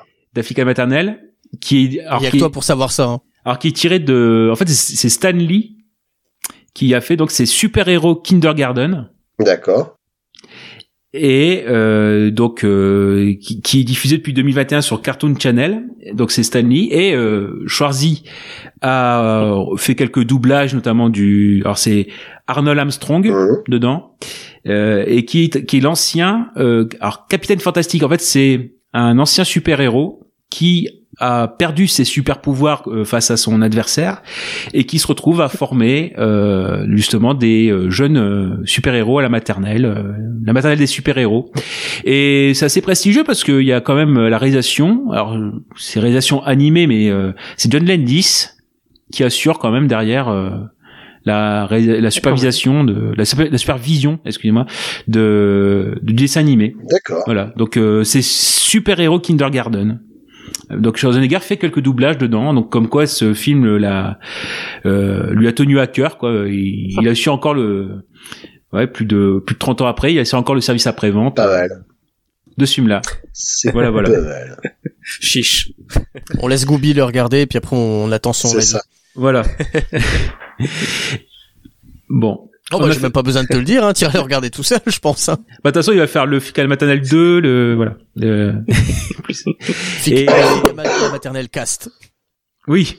Après, après, il faut savoir qu'il y a le flic à la maternelle, à la maternelle verse euh, qui a été créé où du coup il y a plusieurs versions, il y a plusieurs réalités qui coexistent sur un flic à la maternelle. Et du coup, il y a le super héros, Ouh. il y a la version avec les chiens, il y a avec la- la- les, des stars de la patte patrouille qui interviennent, tout ça. Enfin, je veux dire, c'est, euh, Ouais. ça, ça va loin. Avec Top Dog. euh, Ouais. Ouais. Et donc oui, on a fait le tour pour ce qui est de la fica maternelle. Il reste euh, Gooby qui doit faire les commentaires, mais est-ce que on- vous avez une dernière Ah, parole? le problème, c'est que le, commentaire pu, 5 j'aurais pu étoiles, c'est lui qui l'a écrit, donc je suis pas sûr que Ah. ce soit nécessaire. Ouais. Donc c'est parti? Ouais. Alors, euh, bon, je vais commencer avec Ouais, le 5 euh, étoiles si parce que c'est le si commentaire aller, le euh, plus court ouais, que je ferai aujourd'hui. Alors par contre, j'ai pas noté les noms, je suis désolé. Euh, j'ai pas noté les noms des les, les pseudos, mais c'est quelqu'un qui nous dit 5 étoiles sur un flic à la maternelle, c'est trop bien. Voilà, c'est tout. C'est c'est juste ça. J'ai j'ai essayé de faire le bon nombre de hauts, hein, parce que c'est pas évident, il y en a quand même beaucoup. Ok. Mais je pense que j'ai, je l'ai fait à peu près bien. Et pour le zéro étoile, donc c'est quelqu'un d'autre qui nous dit euh, comme l'idée de départ était ridicule, rien d'étonnant que le film le soit aussi. Personnellement, j'aurais préféré Chuck Norris dans le rôle principal. Oh, quel jeu de mots. Et donc, après avoir réalisé Président d'un jour, Junior, le fameux Junior, Drôle de père, qui est un remake des Compères avec euh, Billy Crystal et Robin Williams à la place de Pierre Richard et Gérard Depardieu, et le 6 jours 7 nuits avec euh, Harrison Ford, eh bien, on se retrouve avec un film euh, que moi je trouve plutôt sympathique, Évolution, en 2001, avec au casting David Duchovny, Orlando Jones, Sean William Scott, Julian Moore, Ted Levine et Dana Aykroyd. Donc euh, un film d'Ivan Reitman, il faut le dire. Euh, et euh, bah si, euh, bah oui, ça tombe bien, ça tombe bien. C'est c'est une émission sur lui. Euh, et donc, bah Greg, tu peux nous en faire un petit un petit résumé d'évolution? Je finis ma... ou Dantès Ouais. Bon, D'accord. Bon, peu m'importe, oui, il y a pas de souci. Alors, euh, de quoi cause l'évolution euh, le une météorite, enfin un météore s'écrase à Glen Canyon dans l'Arizona et un petit groupe de scientifiques euh, est dépêché sur place ou même pas, non, ils s'invitent eux-mêmes sur place pour euh, pour aller enquêter et voir de voir de quoi ça s'agit. Et en fait, il s'avère que ce météore contient une forme de vie extraterrestre qui grandit très rapidement et qui évolue très rapidement. Euh, S'ensuit une une suite d'évolutions euh, très très rapide et euh, les autorités sur place euh, vont essayer d'éteindre cette nouvelle forme de vie et va s'en suivre une- beaucoup de péripéties plutôt potaches. Bah oui, c'est très bien résumé. Bah, en plus, le potache, je pense que, en te demandant ton avis, Dantès, je pense que ça joue beaucoup dans ton appréciation du film, parce que... Exactement. voilà. On en a parlé en off. euh, ça fait partie de, ces- de cette euh, de cette mouvance de films qui sont sortis dans les années 2000. Euh, J'étais ado à cette époque. Euh, moi, je le classe dans les comédies potaches. euh, on va dire dans un certain euh, dans un certain degré. Euh, je le rapproche de ce qu'était American Pie. Pour moi, c'est une comédie euh, faite pour les ados avec un peu de il y a pas de cul mais un peu de de, de désinvolture, de ouais, de, de potacherie euh, Mhm. qui nous en tant qu'ados nous fait bien sourire toute le on va dire le bah, le personnage de Sean William Scott est là pour ça en plus pour euh, je pense qu'il capitalise beaucoup sur son image dans de Stifler dans American Pie Mhm, C'est clair. Exact, voilà. Et en même temps, en plus, ajouter à ça euh, le personnage de Ira Ken qui est joué par David Duchovny, euh, qui capitalise sur son image de Fox Mulder.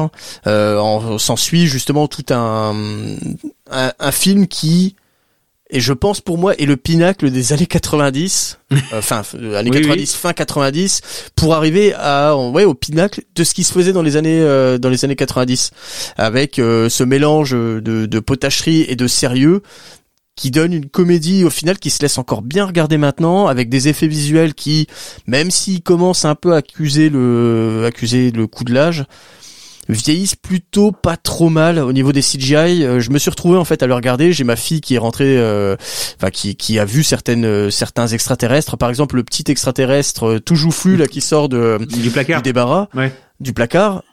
Bah il reste encore, il c'est encore potable. Ça ça se regarde bien. Ah oui? Là, moi, je trouve, enfin, comment dire, c'est ça aussi le.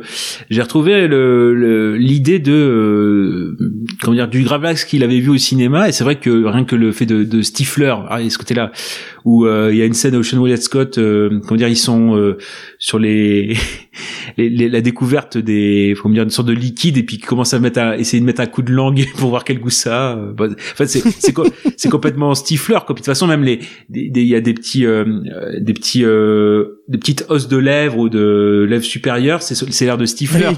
C'est euh, comment dire, c'est c'est un air euh, dur, dur de Un com- air débile. Bah, en fait, c'est pour nos amis belges, c'est l'air l'air, dur de comprenure. Voilà, c'est voilà, on, ra- on ramène nos Belges Mais, mais avec est-ce nous. est-ce qu'il sait jouer autre chose? C'est la question. Je l'ai pas vu dans 100 000 rôles, mais ça, ça a l'air d'être un, un trait commun, quoi.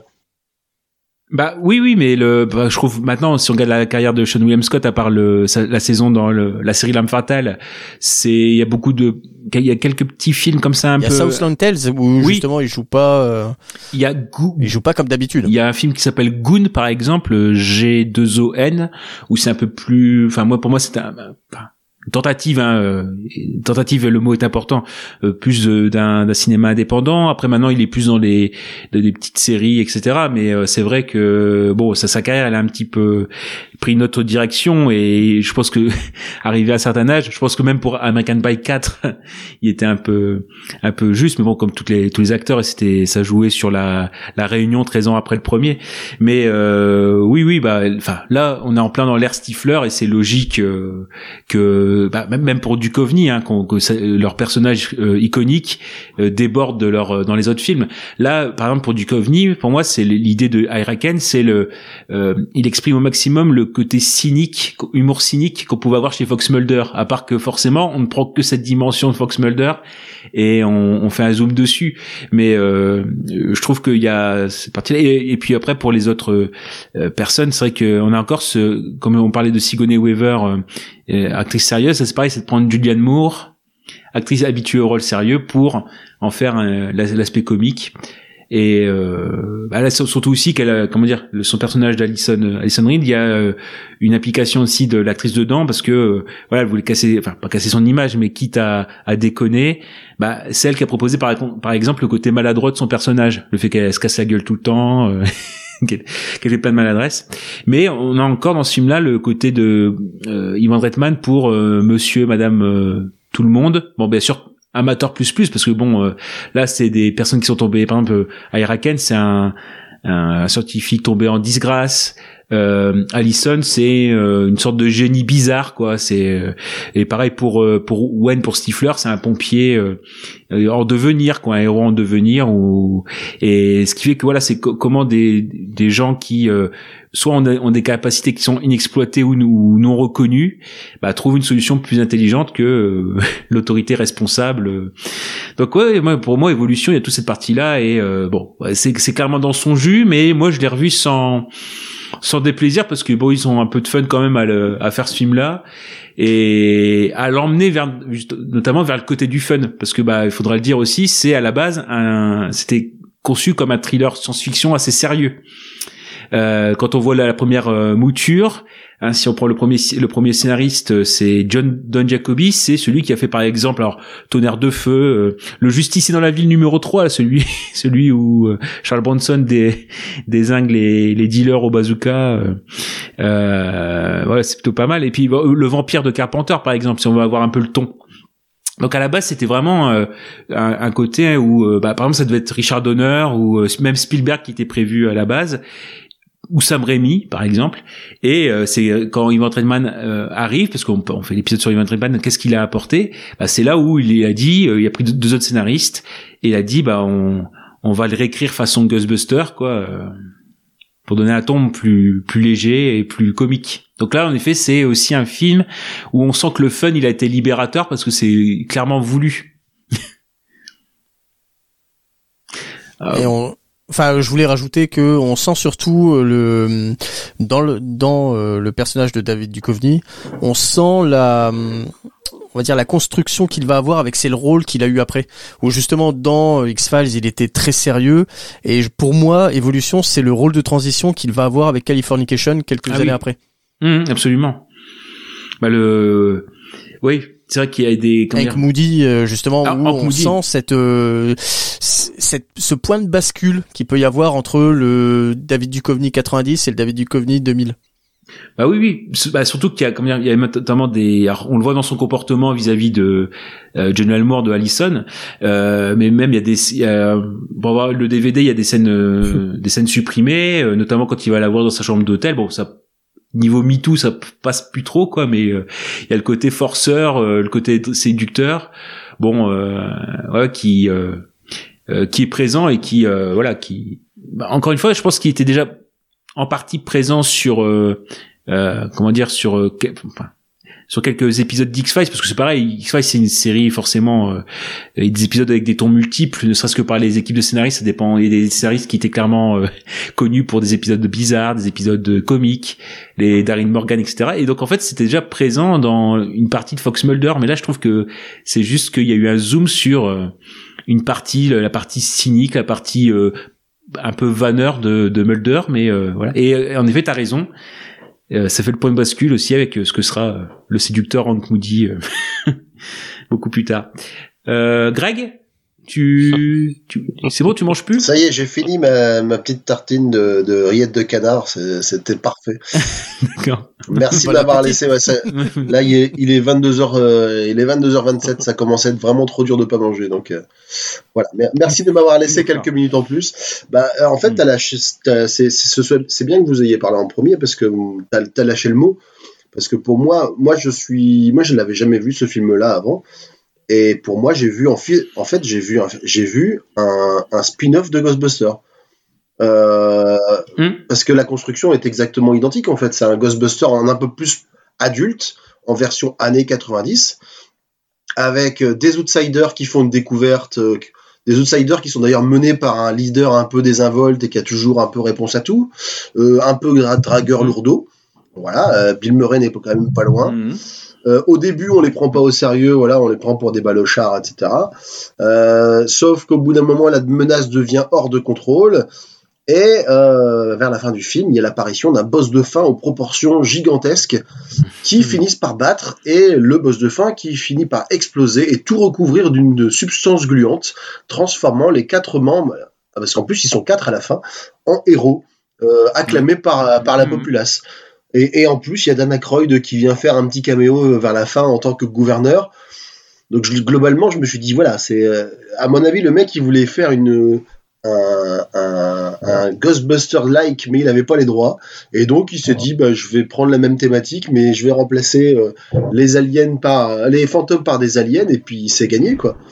Et puis, et, et- et puis aussi quelques côtés, parce que là, il y a, il y a un humour peut-être parfois un peu plus absurde sur, euh, par exemple, la manière dont ils attirent un petit peu euh, les monstres, etc. J'ai retrouvé un petit peu un, un petit côté, euh, un petit côté Mars Attack sur euh, ouais, la- les chansons pour attirer les aliens, euh, la manière dont ils butent le boss de fin. Euh, bah, on va- je, je, peux, je peux en parler. Hein, donc, euh, notre ami, euh, donc l'un l'un des héros, l'un des membres de l'équipe est, est Black là aussi, sauf que là, il est un peu plus présent. Et, et d'ailleurs, euh, et d'ailleurs, il commente tout au long du film euh, assez fréquemment euh, le rôle habituel qu'ont les Blacks dans les films, surtout les films où ils sont en bande, quoi. Donc, il, et il y a un moment où il subit une petite expérience assez désagréable avec un, Ah. avec un insecte qui lui rentre par le fondement et qu'ils vont chercher. Donc, Mhm. bah voilà, là, on est dans le, on est dans le plus de l'humour. Là, j'ai, j'ai, j'ai- je- ça m'a fait penser plus justement à, à un peu l'inspiration American Pie. Euh, est-ce que c'est parce qu'il y avait Sean William Scott dans le casting, mais voilà. Ah bah, dans ce cas-là, c'est Road Trip. Oh, bien, oui, bien sûr, bien sûr. Ou Road Trip, ou des conneries du genre, enfin, des conneries, des films, euh, classe des films rigolos du genre Et mec, elle est où ma caisse Enfin, le truc où tu pars un peu dans des délires euh, euh, dans, dans, dans le cosmos. Et puis donc, euh, bon, il finit par être débarrassé de l'insecte après, un- après une, une expérience rectale qu'il n'avait pas sollicitée, n'est-ce pas? Et, puis, ben, c'est un peu comme ça qu'ils finissent par, euh, par buter le, le boss de fin. Donc, en, en lui shampouinant l'anus euh, proprement, avec un shampoing au sélénium, dont ils finissent d'ailleurs dans la scène Oui. dans la scène post-générique par faire la pub. Donc, euh, donc voilà, j'ai- passé un bon moment. Euh, j'ai pas été transcendé, mais j'ai quand même bien rigolé. Euh, parce que ça, voilà, ça, je trouve ça, ça joue gentiment avec les codes du genre. Ça, ça détourne pas mal.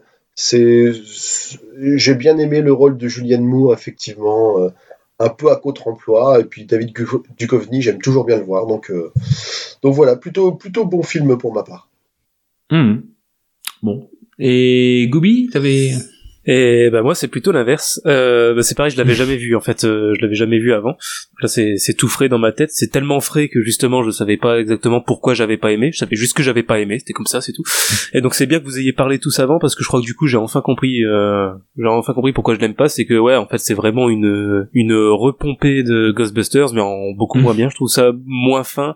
Donc il y a eu déjà ce côté forcément euh, déjà vu euh, déjà vu mais en moins Ouais. bien et euh, qui, a, qui a dû jouer. Et aussi parce que en gros Ghostbusters comme j'expliquais je, bon j'ai trouvé ça euh, je comprenais le côté culte c'était le côté euh, c'est pas fondamentalement un super film mais il y a ce côté où les acteurs sont tellement bons et tellement drôles que du coup c'est c'est cool. Et là Evolution c'est exactement le contraire. C'est à dire que c'est quasiment que des acteurs que j'aime pas euh, il y a alors entre le mec qui joue Stifler euh, bah voilà Mm. entre entre le mec qui joue Stifler que j'aime pas particulièrement Julianne Moore euh, pareil j'ai toujours eu un peu de mal du Chauveny je peux vraiment pas le voir je suis désolé euh, Ah bah forcément, si tu l'appelles du chauveniste, Ouais, c'est du normal parle pas. du Covid. Euh, je, vraiment, j'ai beaucoup de mal. En fait, il- je trouve qu'il joue bien, mais c'est juste, c'est physique. Voilà. il y a des gens comme ça, des fois, c'est juste physique. C'est donc euh, du coup, forcément, ça, ça partait assez mal.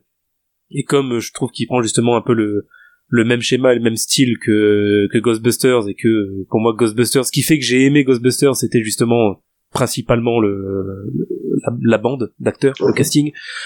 Euh, bah là du coup tu les remplaces tous par des gens que j'aime pas ça passe beaucoup moins bien. Et il euh, y a que pour le coup Orlando Jones que qui lui m'a beaucoup fait rire et donc dont la fameuse scène que t'as évoquée euh, où il se met à hurler pour des raisons assez évidentes. Cette scène là m'a fait euh, beaucoup rire j'avoue et puis le, voilà cet acteur là qui, qui tire son épingle du jeu je trouve.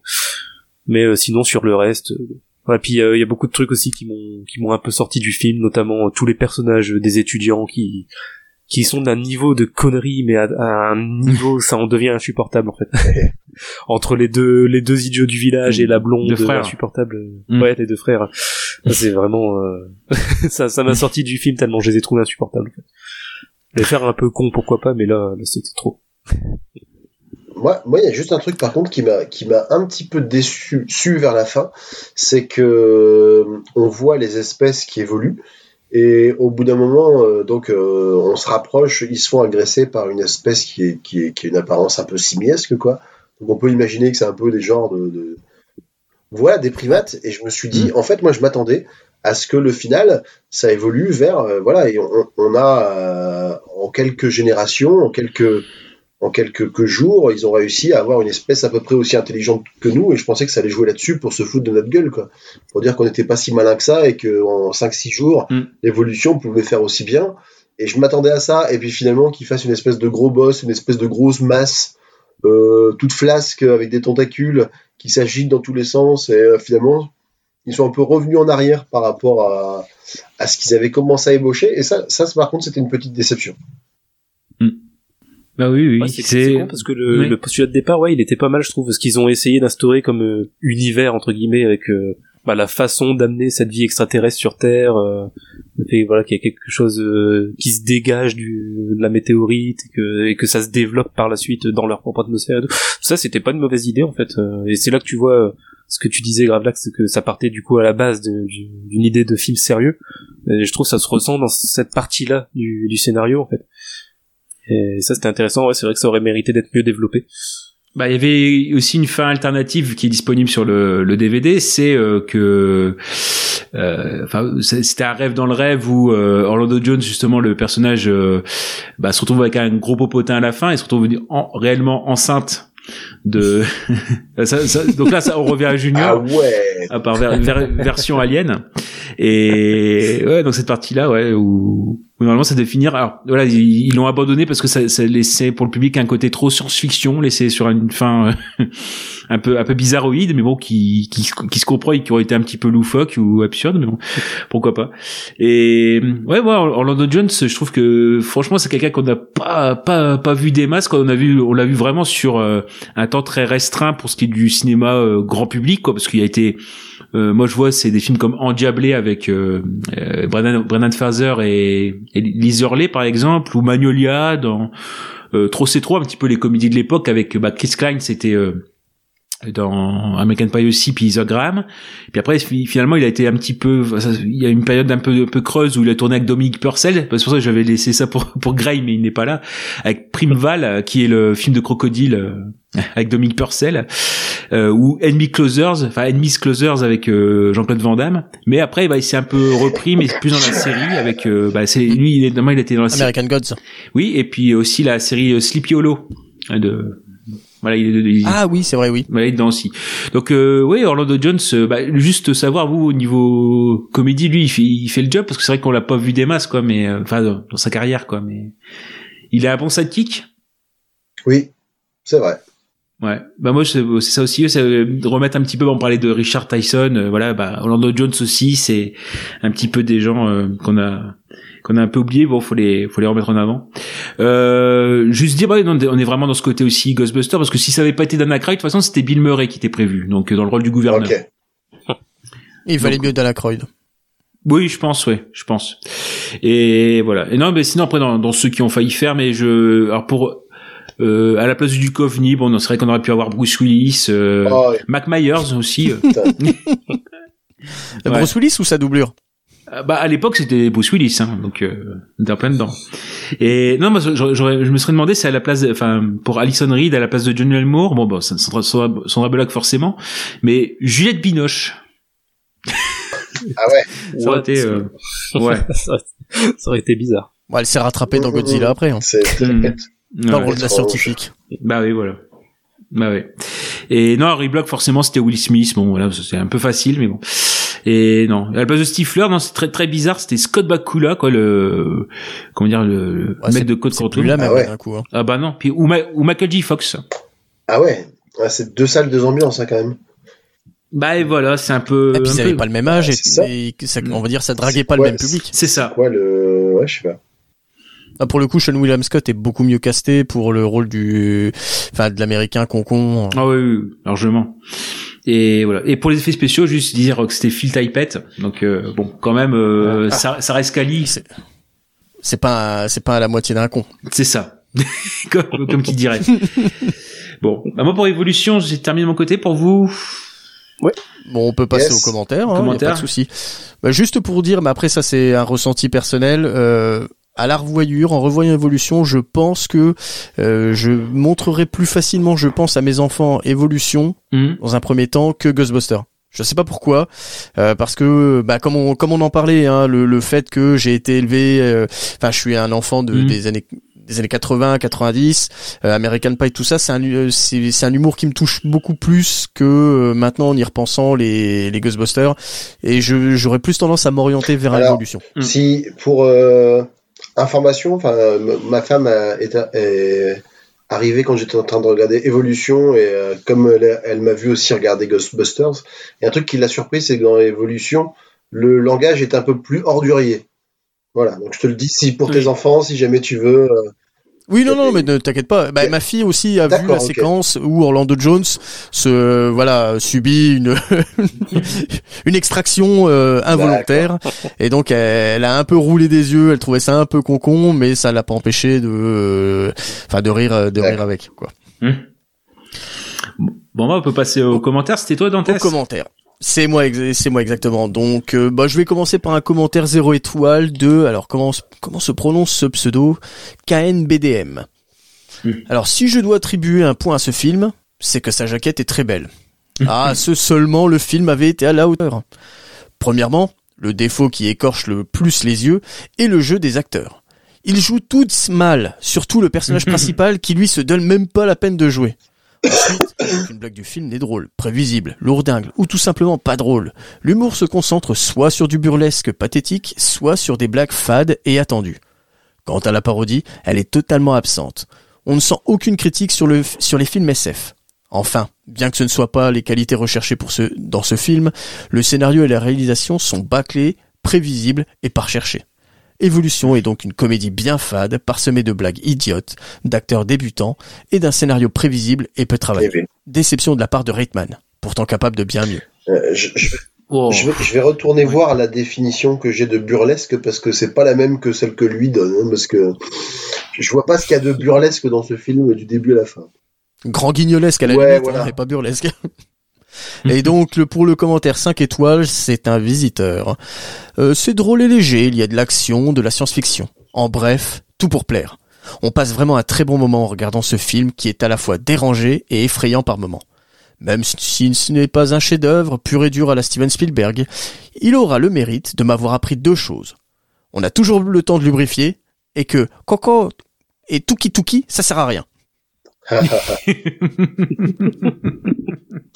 ah, ah, au, au passage, Ah. au passage, ça- ce, ce film m'a permis de comprendre une référence parce que j'ai un camarade de jeu de rôle, Jérôme, que je salue au passage, euh, qui à chaque fois qu'on cherche quelque chose dans, dans- dans un scénar de jeu de rôle, me fait les bruits que faisait euh, Sean William Scott. Coco Voilà. Et je n'avais pas la ref et ça fait, je pense, que ça fait dix ans qu'on joue ensemble et ça fait dix ans qu'il fait ce bruit-là et qu'à chaque fois je le regarde avec un, un regard mi-attendri, mi-peiné. Et maintenant, maintenant, la prochaine fois qu'il me fera ça, je pourrais lui faire Tu- vous le ferez en cœur voilà, je pourrais faire un petit clin d'œil en disant Eh, maintenant je sais, ça y est. Tiens, bah, je vais revenir aussi sur ce que le, le visiteur a dit là pour le commentaire 5 étoiles. Il dit que c'est pas du, du Steven Spielberg, mais euh, Evolution est quand même une coprod Amblin. Mhm. Oui, oui. Et aussi McDonald's. Oui, bon, bah, bah ça, on, on va pas le dire, mais c'est pas. Ah mais ouais, ça, c'est Spielberg devait être éventuellement sur le coup. euh, bon, c'est pareil, c'est dans les no- nombreux projets, quoi, mais ouais, ouais. Donc, euh, oui, c'était pas Ivan Reitman forcément le, le premier choix pour. euh, Mais bon, mais une fois qu'il est arrivé, il a mis sa patte euh, Ghostbuster, quoi. Voilà. Donc on, est, on a on a fini pour Evolution? On je va pense qu'on peut passer euh, au suivant. Au dernier. au suivant, donc euh, oui, au dernier de, de cet épisode. Donc après euh, ma Super X en 2005 avec euh, Uma Thurman, euh, Luke euh, Wilson et Anna Faris, voilà pour montrer qu'il n'y a pas forcément euh, que du bon dans dans la carrière de d'Ivan Reitman. On passe donc en 2011 à Sex Friends où ça n'engage à rien chez les Québécois. Euh, donc en effet qui euh, à la base avait le le, le titre d'origine Fuck Buddies, mais bon, la censure est passée par là. Donc, qu'est-ce qu'on va faire? Ah bah peut-être euh, Sex entre amis? Ah bah non, c'est il y a un autre film qui se fait en même temps avec Mila Kunis et Justin Timberlake. Donc euh, qui d'ailleurs ils sont sortis en même temps, qui ont fait le même résultat. Au Je les, ai, je les ai longtemps confondus. Quand tu, quand tu m'as dit euh, qu'il fallait regarder ce film-là, je me suis dit Ah, mais je pense que c'est le Oui. film avec Mila Kunis. Et en fait, non. Non, non, pas du tout. Et bah de toute façon, on en, on en reparlera. Et donc avec euh, dans- avec donc justement Aston Kutcher et non pas Justin Timberlake. Bon, voilà. Et puis euh, c'est le fait aussi qu'on confonde euh, Ashton Kutcher et Mila Kunis qui sont à deux et qui jouent dans deux films similaires. Ils font pas d'efforts. mais pas mais pas au même moment. Voilà. Nathalie Portman, euh, Greta Greta euh, Gerwig, Kevin Klein, Ludacris, Leg Bell et Jack Johnson. Voilà. Donc voilà pour ce qui est de la distribution.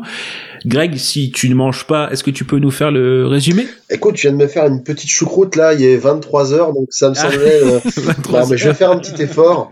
Euh, alors, le résumé, il est assez simple. C'est euh, l'histoire de deux personnes, donc les personnages joués par Ashton Kutcher et Natalie Portman, qui au début du film se retrouvent à différentes périodes de leur vie. D'abord euh, dans leur euh, prime adolescence, euh, à la colo de vacances, puis à l'université, et puis à la, en, en tant qu'adulte. Et donc, plusieurs fois, ils se rencontrent. À chaque fois, il y a une attirance entre eux ça se concrétise pas vraiment et une fois qu'ils se revoient en tant qu'adultes, je sais, je suis, je suis plus sûr de la ville dans laquelle ils sont. Euh, mais bref, ils, euh, ils se retrouvent et puis en gros ils décident de faire un, un contrat disant que bah, finalement ils peuvent coucher ensemble parce qu'ils ont eu un coup d'asseoir.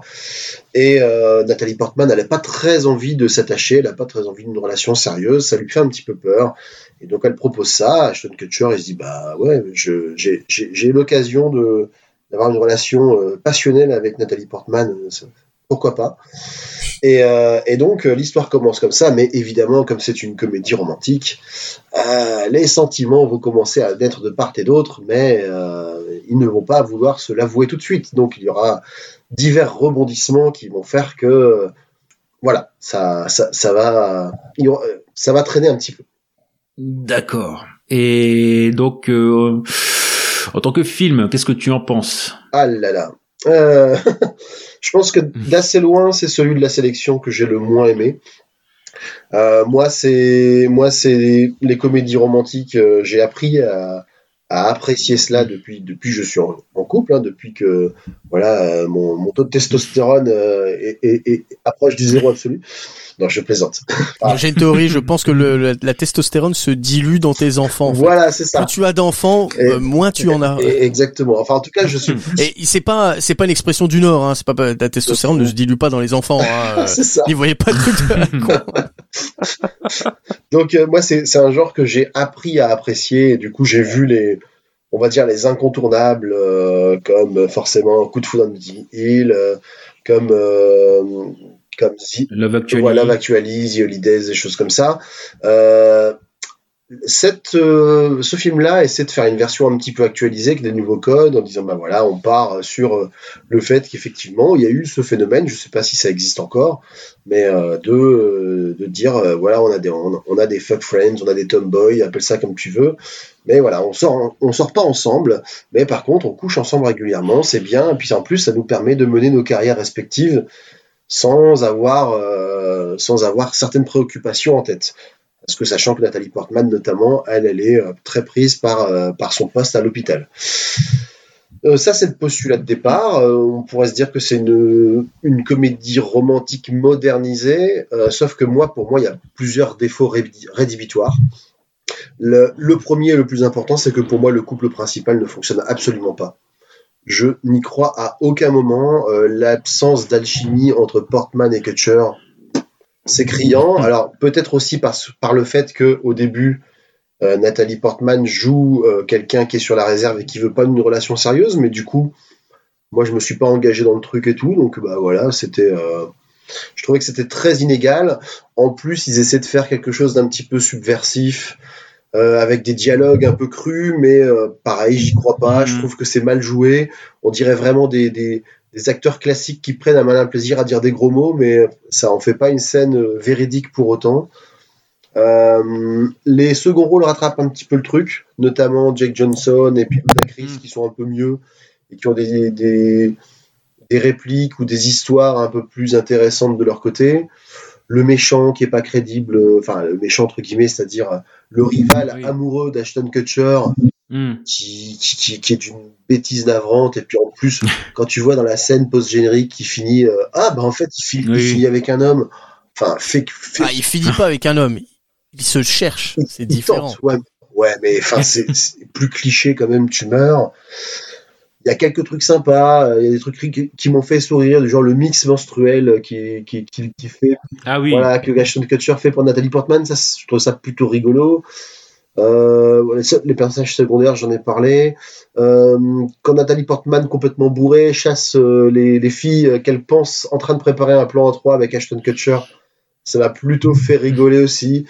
Mais je sais pas, j'ai pas réussi. Je suis pas convaincu que Nathalie Portman soit une euh, grande actrice de comédie. En tout cas, peut-être pas pour des comédies romantiques. Euh, Ashton Kutcher, je l'ai trop vu je l'ai vu dans d'autres rôles, mais là je trouve qu'il joue encore trop à la façon de Kelso dans That 70 Show.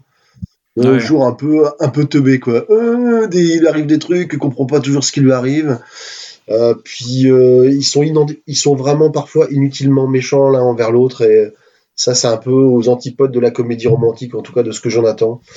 Donc voilà, j'ai pas passé un très bon moment, j'ai trouvé ça lent, j'ai trouvé pas ça convaincant.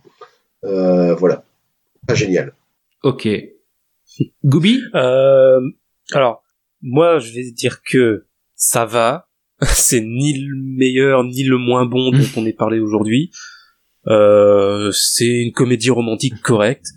Euh, il y a, y a beaucoup de trucs que j'aime bien dans le dans la réalisation d'Ivan Reitman encore là, euh, notamment ne serait-ce qu'en intro déjà. Je trouve qu'il y a une bonne idée de commencer par une, une suite de flashbacks. Euh, il y a 10 ans, il y a 5 ans, il y a un an, etc. jusqu'à arriver aujourd'hui Mhm. pour commencer un film, c'est un truc qu'on voit pas souvent, mais c'est c'est pas trop mal comme idée. Euh, Il y a pas mal de scènes euh, comiques et de, de vannes qui m'ont fait un peu rire. Euh, le moment où il se réveille avec la gueule de bois et tout le monde essaie de lui faire croire qu'il a couché avec. euh, le, Oui. le gros plan sur le cul d'Ashton Kutcher et juste après on a on a un plan sur le colloque gay qui dit bon euh, ok c'est sûr je suis définitivement gay. Ce, ce genre de vanne bon qui qui casse pas trois pattes à un canard mais qui me fait plutôt rire. Ça fait toujours plaisir aussi de voir Nathalie Portman essayer de mimer un hélicobit ou un zizicoptère en fonction de votre équipe, c'est c'est vous qui choisissez. Euh, Donc voilà, il y a, y a- y a pas mal de trucs que je trouve sympas dans ce film et qui le rendent assez sympathique. Maintenant, mon plus gros problème dans ce film, ça a été, euh, en fait, je trouve que Ivan Reitman, un, un des, des gros points positifs de, de sa filmographie, c'est que il, il prend toujours des acteurs qui sont à la fois charismatiques et qui ont une puissance comique. On l'a vu donc Bill Murray, Harold Ramis, Schwarzy, Danny DeVito, même Harrison Ford dans Six jours cette nuit. Bon, c'était moyen, mais euh, bon, il a quand même, voilà, Harrison Mm. Ford, c'est quand même euh, charisme et comique euh, réunis dans un mec. Et là, pendant acteur principal, Ashton Kutcher, et je suis désolé s'il y a des fans d'Ashton Kutcher, mais moi je trouve vraiment que ce mec, il a le charisme d'une moule et qui joue pas particulièrement bien. Et Mhm. du coup, ça m'a un peu gâché le film parce que j'ai j'ai eu vraiment euh, aucune euh, aucune empathie pour lui et je fais, ouais bon, il a des muscles quoi, c'est tout. ça s'arrête là. Et euh, du coup, j'ai vraiment eu aucune attache pour euh, pour son personnage. Et c'est assez problématique quand même quand c'est le personnage principal d'une comédie romantique de pas réussir à s'y attacher, c'est c'est c'est assez dommage. Euh, ça se rattrape un petit peu avec le personnage de Nathalie Portman aussi. Euh, bon, déjà forcément je l'aime bien de base. C'est une actrice que j'aime beaucoup. Puis même au niveau du personnage, Mm. je me suis peut-être plus retrouvé dans ce personnage-là que celui d'Ashton Kutcher, ce qui fait que j'ai réussi peut-être à m'y attacher un peu plus, mais bon, c'est pas suffisant pour euh, pour totalement y croire et, être totalement en empathie avec le couple. Euh, voilà, c'est dommage. Il y a, quelque chose qui, au niveau du casting, qui fait que peut-être ça passe pas. Même au niveau du personnage, tout court, parce que je, je critique Ashton, mais même son personnage, au final, je le trouve pas. Même avec un autre acteur, ça aurait peut-être pas bien marché parce que je trouve pas le personnage si bien écrit que ça, en fait. Peut-être un peu trop cliché dans, dans son évolution, dans l'évolution du personnage, un peu trop. euh, on voit, c'est vraiment le genre de personnage qu'on voit en, en, en personnage principal de n'importe quelle comédie romantique bas de gamme, quoi. Ça qui est un peu dommage. Mm. Bah c'est ouais c'est ça ça Ouais. fait un peu plus téléfilm de M6 euh, qui passe en Bah, début d'après-midi quoi. Ah oui. Mais, mais au final, Mm, bon, euh, malgré ce gros défaut-là, au final, euh, je disais, j'ai quand même passé un bon moment. euh. Euh, je trouve qu'il y a pas mal euh, de, dans l'humour, il est plutôt réussi. Ça va, c'est un film sympathique, dans la moyenne de ce qu'a fait Ivan Reitman. quoi. Ok, bah ok. Et toi, Dantes, alors, euh, en off, t'as dit que c'était un, un de tes films préférés, mais dis-nous pourquoi. Non, non, alors c'est pas. Alors déjà, je le classe au-dessus de Jumeaux Oui. déjà. Évidemment. Donc voilà. Ah d'accord. Voilà. Après, euh, alors oui, je suis. L'histoire l'histoire d'amour est mieux. Oui, voilà, l'histoire d'amour est déjà bien mieux. Euh, le traitement qui est fait euh, de la famille est quand même un peu plus euh, sympathique. Non, alors euh, plus sérieusement, alors certes, c'est Mhm. pas un grand film. Certes, c'est pas forcément euh, les acteurs sont pas tous très bons. Euh, je, je suis d'accord avec vous, mais j'ai de la sympathie pour euh, pour ce film. Alors je partais déjà avec un a priori des hum, enfin euh, je j'en attendais pas grand-chose de ce film, euh, faut le faut dire ce qu'il en est. Euh, j'ai de la sympathie pour le personnage d'Ashton Kutcher dedans. Voilà, Adam, je le trouve ben, c'est un peu le dindon de la farce, il se fait il se fait avoir sur sur tous les plans. Euh, après, c'est un personnage qui n'évolue pas dans tout le film, il a on va dire il est constamment il, il est égal à lui-même du début à la fin. C'est un personnage qui est foncièrement gentil euh, parce qu'il il a Oui, pas ça voilà, vrai. il est foncièrement gentil. Il est pas, le- c'est pas le méchant de l'histoire au final. Lui, il, il aimerait bien avoir sa, cette relation avec euh, avec Emma et que Emma refuse. Mais il, il n'évolue pas. C'est le, le film, c'est plus Emma qui évolue sur le sur la durée du film. Et j'aime. Alors oui, si j'aime ce film. Enfin, si, si je ne le déteste pas plutôt, c'est parce que je vais pas dire que je me retrouve dans le personnage d'Adam, mais je j'aime aimer ce genre de personnage qui n'a pas de méchanceté, ne fait pas de malgré tout ce qu'il a subi, il est pas euh, il, il pourrait être euh, revanchard envers son père et, euh, et le pourrir. Au final, il, il coupe juste un peu les ponts avec lui, mais il, il a pas de méchanceté. Ah mais lui c'est c'est un labre- c'est un labrador hein, je veux dire c'est euh, je veux dire, Ouais. tu peux lui faire des pires crasses, il revient il, il revient avec la baballe dans la, dans, dans la Alors on bouche, pourrait dire que ça fait de lui un personnage un peu lisse, c'est possible. C'est c'est c'est le, Mhm. c'est le revers de la médaille pour le coup, mais j'aime ce genre de là pour le coup dans ce film je trouve que euh, j'aime ce personnage. Après c'est vrai que le, le film est servi par une belle brochette d'acteurs secondaires qui qui passent les plats justement entre Adam et Emma. Euh, J'ai j'ai bien aimé revoir justement euh, Jack Johnson que j'avais pas revu depuis. euh, bah, je crois que c'est Jurassic World. Il fait un des personnages qui, qui, qui gère le parc et euh, voilà Mhm. euh, Lake Bell qui est qui est très jolie c'est une très jolie jeune fille dedans euh, Carrie Elwes Oui. qu'on retrouve euh, c'est le mec de Princess Bride Ah oui, oui. et euh, j'ai Mhm. aimé retrouver aussi euh, quand comment elle s'appelle Greta Gerwig euh, que j'avais découvert dans Mistress Oui, America oui, bah oui. qui qui était Mhm. euh, en fait je, j'en ai- pareil j'étais j'avais zappé sur Canal Plus et j'avais été séduit par cette actrice et je la trouve euh, je la je la trouve d'une attachante dans ce film justement avec sa relation euh, qui elle à la limite cette la relation qu'il y a entre elle et Ellie. Et euh, elle aurait mérité à être mise peut-être un peu plus en avant parce que là elle est subodorée derrière la relation entre Adam et Emma. Mais elle est elle est attendrissante justement le- de les voir petit à petit eux se construire euh, bah, à défaut de, de Adam et Emma. Et j'ai trouvé ça j'ai trouvé ça sympathique. Bah, c'est d'ailleurs un des facteurs qui fait que euh, vers la fin Nathalie Portman Mhm. commence à se dire que finalement sa copine elle s'est pas posé autant de questions, elle s'est pas mis autant de barrières. Euh, et puis voilà elle vit une belle relation avec le gars et ils sont et je suis d'accord avec toi ils sont clairement plus touchants parce que pour le coup euh, tu parlais tu parlais du personnage d'Ashton Kutcher. Euh, je te rejoins à la limite si je devais j'aime franchement ni l'un ni l'autre mais si je devais en choisir un des deux je dirais plutôt Ashton Kutcher parce que finalement lui il, est- il s'est amouraché de Na- Nathalie Portman mais franchement objectivement, pourquoi? Parce qu'elle est jolie, mais je veux dire. Parce qu'elle est inaccessible. film- je, pense, je pense que c'est pour ça aussi. C'est surtout parce Ouais, qu'elle est parce que inaccessible. Hmm. Dans, dans le film, elle montre rien en fait qui donne envie d'apprendre à la connaître. Là où euh, le, bah, le personnage joué par Greta Gerwig est peut-être plus intéressante, enfin en termes, si on, euh, euh, on va dire, si on s'était retrouvé dans la maison à ce moment-là, même Midi Kaling qui qui joue dedans, euh, elle, est, elle est beaucoup plus intéressante et euh, elle le repousse beaucoup moins. Au final, quand tu quand tu tends Ouais. en parallèle entre celle d'Adam et Emma et celle de euh, Ellie et Patricia, euh, jou- donc euh, jouée par Greta Gerwig, c'est les deux mêmes archétypes de personnages. Les, les deux sont colocs, les deux nanas sont colocs. Elles ont tous les deux le même, euh, les nanas ont le Ouais. même boulot. Eux, ils sont potes, ils se connaissent depuis depuis longtemps. Ils ont le même profil de vie. Et c'est, euh, bah, il y en a un, la relation marche d'elle-même, et l'autre, c'est beaucoup plus difficile à faire fonctionner. C'est vrai. Hmm. Tout à fait. Non, pas grand-chose. Euh, bah, si- t'as voilà, autre non. chose après, euh, euh, j'ai bien aimé le, le rôle de Kevin Klein dedans, dans le père qui essaye de, de rester dans le coup et qui, au final, bah, Ah oui. euh, fait toutes les conneries que son fils justement serait censé faire. Et le le- l'adulte de la famille, c'est justement Adam, qui a les pieds beaucoup plus sur terre que son propre père. Oui. ouais, parce qu'un un- un père qui se tape euh, ses, ses ex, euh, qui fume, ouais, qui reste sur un personnage, euh, le Great Scott, ouais, et mais très très a, bon. il y a- il y a un dernier petit truc aussi qui m'a dérangé dans le film. Enfin, dérangé, c'est un bien grand mot, mais euh, quand euh, la- une des premières fois où, où Na- Nathalie Portman et Ashton Kutcher passent la nuit ensemble, quand il la ramène à sa voiture, Mm. euh, Ashton Kutcher explique à son voisin qui est en train de promener son chien, voilà, c'est Ah oui, c'est ma sex friend, etc. Voilà, on est et, et le voisin, en fait, il lui dit comme ça, non mais ça, ça n'existe pas. Et en fait, je, je trouve ça con comme, euh, comme réplique parce que du coup, évidemment, c'est une comédie romantique, tu sais comment ça va se finir.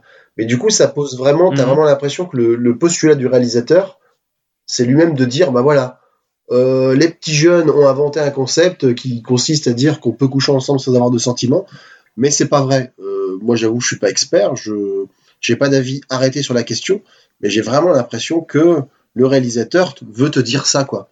Et c'est ça qui m'a un peu embêté dans, dans le film.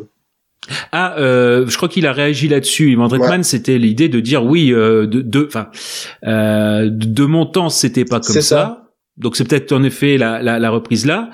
Mais après, il, a, il, il conçoit en disant, bah oui, en, en parlant peut-être de, de mes enfants, j'ai trois enfants qui ont une vingtaine d'années, enfin quand le, le film a été Mhm. fait, euh, que ce soit différent aujourd'hui, euh, c'est possible. Mais dire que oui, pour quelqu'un comme moi, bah ça se passait pas comme ça, sans, sans dire forcément aujourd'hui c'est mal. Ça se sent. C'est que c'était Tu vois, ça se sent. Il, Oui, part, oui. il Ah part oui. d'un postulat, on veut faire du moderne, mais finalement, après, je, je Mm. réembrais sur le postulat classique parce que je crois pas au postulat de départ. Donc c'est un peu, c'est un peu Mm. biaisé, quoi. Oui, bah oui, oui, oui. Ah bon, c'est vrai, c'est. Je pense aussi. Enfin, il y avait toujours cette partie-là quand même pour Event Redman d'avoir des concepts euh, assez assez nouveaux ou aller vers la nouveauté. C'est peut-être que bon, après ça dépend, ça dépend les films, mais ouais, ça, ça peut en faire partie. Euh, mais oui, oui, bon après on, on sent que il a quand même mis sa patte sur euh, lui sa version des choses. Mais à savoir que à la base le scénario là ici il est très féminin puisque c'est euh, euh, la scénariste de alors, celle qui sera la série The New Girl avec Zoé Deschanel. Euh, c'est bon Elisabeth Merriweather et donc en effet c'est euh, un scénario qui a une patte féminine hein, sur le à la base. Et par contre, c'est vrai qu'elle a pu intervenir euh, sur euh, sur le plateau. C'est elle a remercié Ivan Reitman de, de ça, de d'avoir pu euh, un petit peu euh, comment dire euh, changer les répliques ou réagir euh, à l'instinct quoi en Mhm. fait. Donc c'est c'est un mélange, un, un mélange de regard moderne et ancien euh, pour euh, pour cette vision là, ouais. Et non bah pour moi c'est ce film là c'est vrai qu'il est assez générique quand même, hein, faut faut faut le dire. Euh, pareil pour euh, comme comme toi Greg, euh, j'ai trouvé que on retrouvait quelques mimi quand même euh, d'Aston Kutcher pour Kelso, pour euh, son personnage de Emek euh, El enfin le côté complètement euh, hébété quand euh, quand il se prend une douffe. Hein, je rappelle, je ramène nos amis belges, hein, il se prend une douffe. Alors, celui-là, je l'ai pas, par contre. et, hein, la douffe, je oui. ne l'ai pas. Ah, c'est une cuite. D'accord, ok. Voilà. Bon, tu penses à Duff, euh, la bière Duff. voilà. Euh, t- t- et non, complè- complètement. euh, Il y a ce côté-là. Après, moi j'aime bien euh, là aussi comme toi le, la, le mix euh, des règles, la période mix avec euh, Red Red Wine, euh, Sunday Bloody Sunday. Moi j'aime. euh, I got I got the word on, on a string aussi. J'aime beaucoup. Non, ça c'est, je pense que la bonne la bonne idée du film. J'aime bien aussi c'est tout ce qui est reconstitution de High School Musical et de Glee Oui, les, les le, le show pour lequel il, il bosse. Euh, et puis bah ça donnera euh, à Ivan Draymond de faire euh, l'occasion de faire un caméo en tant que réalisateur dans dans cette partie là mais non moi j'aime bien euh, enfin c'est cette euh, il y a quand même quelques petites parties là mais après pour moi c'est vrai que ça fait euh, faussement subversif ça c'est vrai c'est euh, ils vont au max, au max de ce qu'ils peuvent mais euh, dans les limites de d'un film grand public quand même. Euh, ouais enfin on voit le- c'est pareil euh, enfin on va pas on va pas s'en plaindre mais on, on- enfin on peut on peut s'en plaindre. C'est le fait qu'on ne voit pas les on ne les voit jamais nus. Enfin lui on le voit on voit ses fesses euh, rapidement euh, bah, le fait aussi Nathalie Portman à la base elle devait être uniquement productrice hein, c'était elle a pris le, le rôle comme ça à la volée mais euh, c'était pas prévu C'était juste euh, histoire de pas perdre de thunes. qu'elle qu'elle se voit dedans et, Effectivement. ouais et aussi je pense Ah, c'est rigolo ça. et non, bah ouais, ouais, c'est pas du tout euh, prévu. Et après, bon, je, je suis comme vous sur l'idée qu'il y a quand même un- des très forts second rôles. Le Kevin Klein, pour moi, c'est aussi un gros, euh, un, un, un- dire, un plus dans ce film-là, le fait que, voilà, il a, euh, enfin, comment dire, les, rela- les relations sont conflictuelles avec son fils, qu'ils ont toujours un œuf appelé ensemble. Voilà, toujours, euh, je, je ramène les Belges. hein. Euh, voilà, donc euh, voilà pour ça. Mais non, pour moi, c'est vraiment euh, voilà, un film en- entre les deux.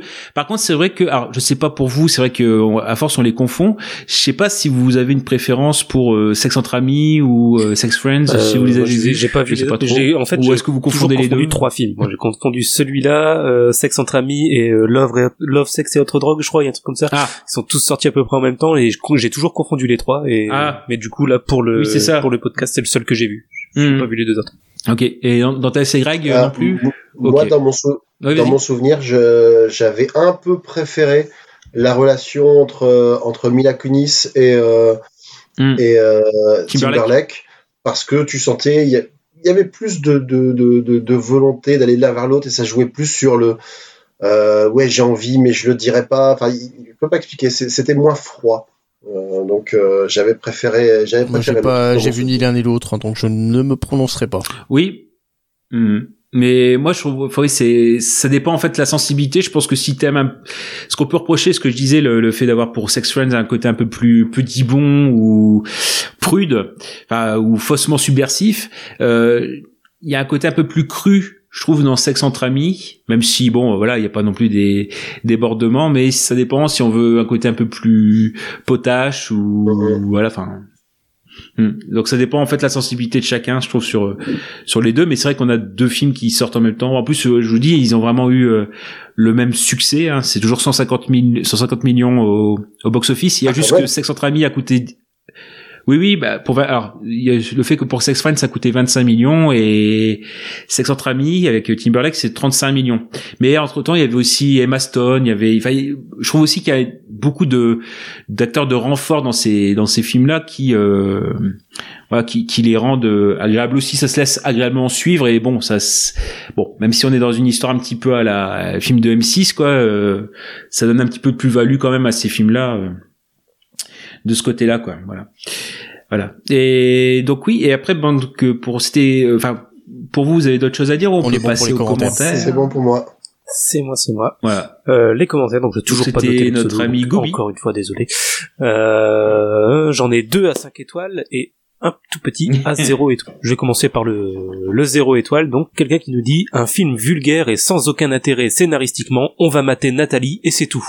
Donc voilà, le, le mec qui assume d'être un, juste un gros vicelard et qui n'a euh, qui a zéro. hein. Ouais.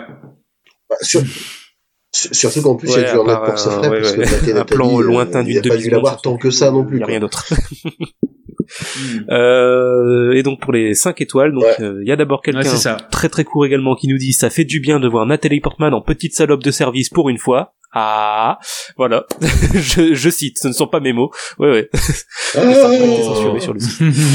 What? Euh, et sinon, autre commentaire 5 étoiles, un tout petit peu plus long. J'ai absolument adoré ce film et je n'ai et je n'ai pas honte de le reconnaître, ce film est vraiment un feel good movie et voilà, c'est tellement agréable à regarder, particulièrement ce film-là.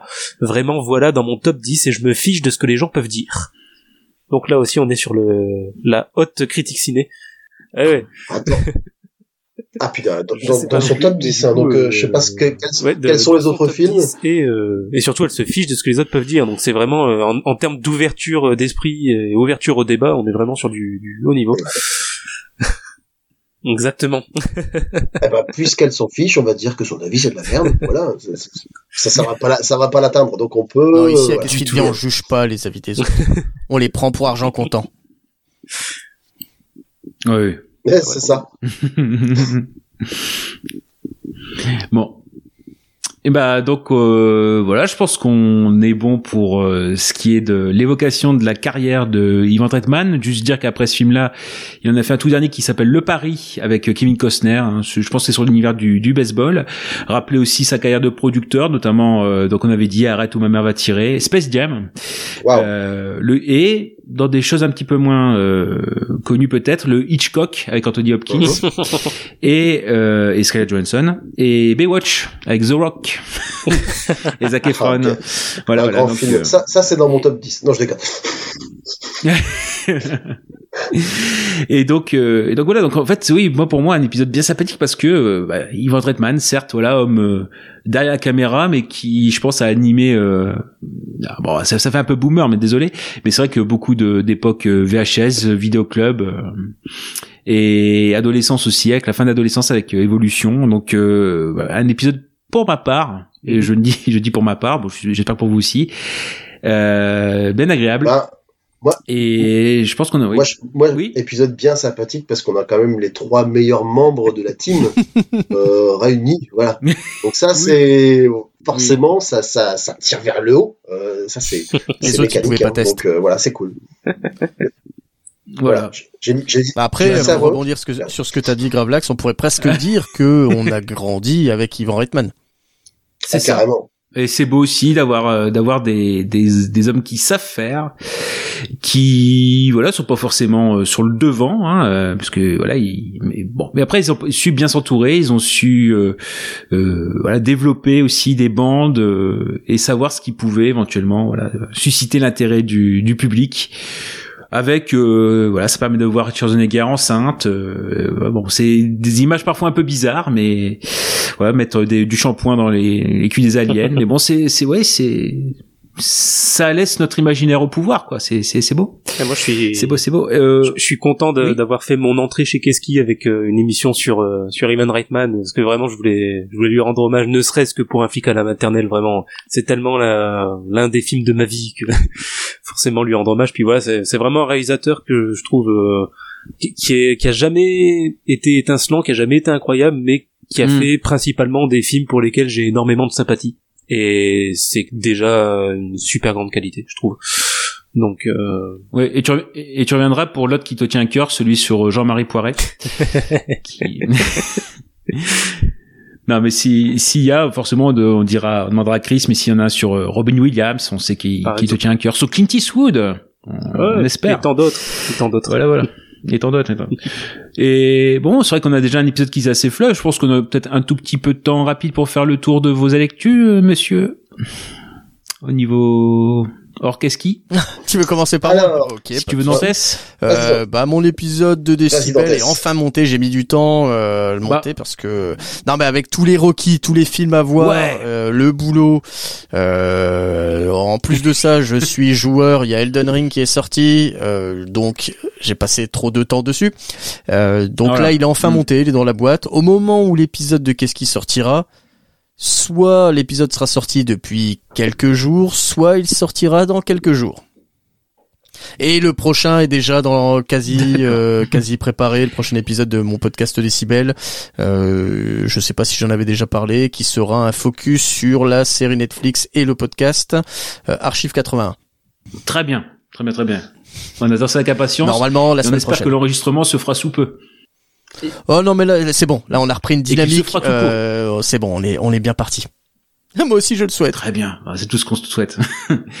euh, Greg Ouais, alors, Bah oui, Greg. bah, moi, alors avec Radio Beer Catch, on a sorti un épisode euh, consacré au pay-per-view AW Revolution euh, qui a eu lieu il y a pas longtemps. Donc l'épisode est sorti mardi dernier. Et euh, on prépare l'enregistrement du prochain euh, Agatha Christie, donc le podcast consacré à l'œuvre d'Agatha Christie.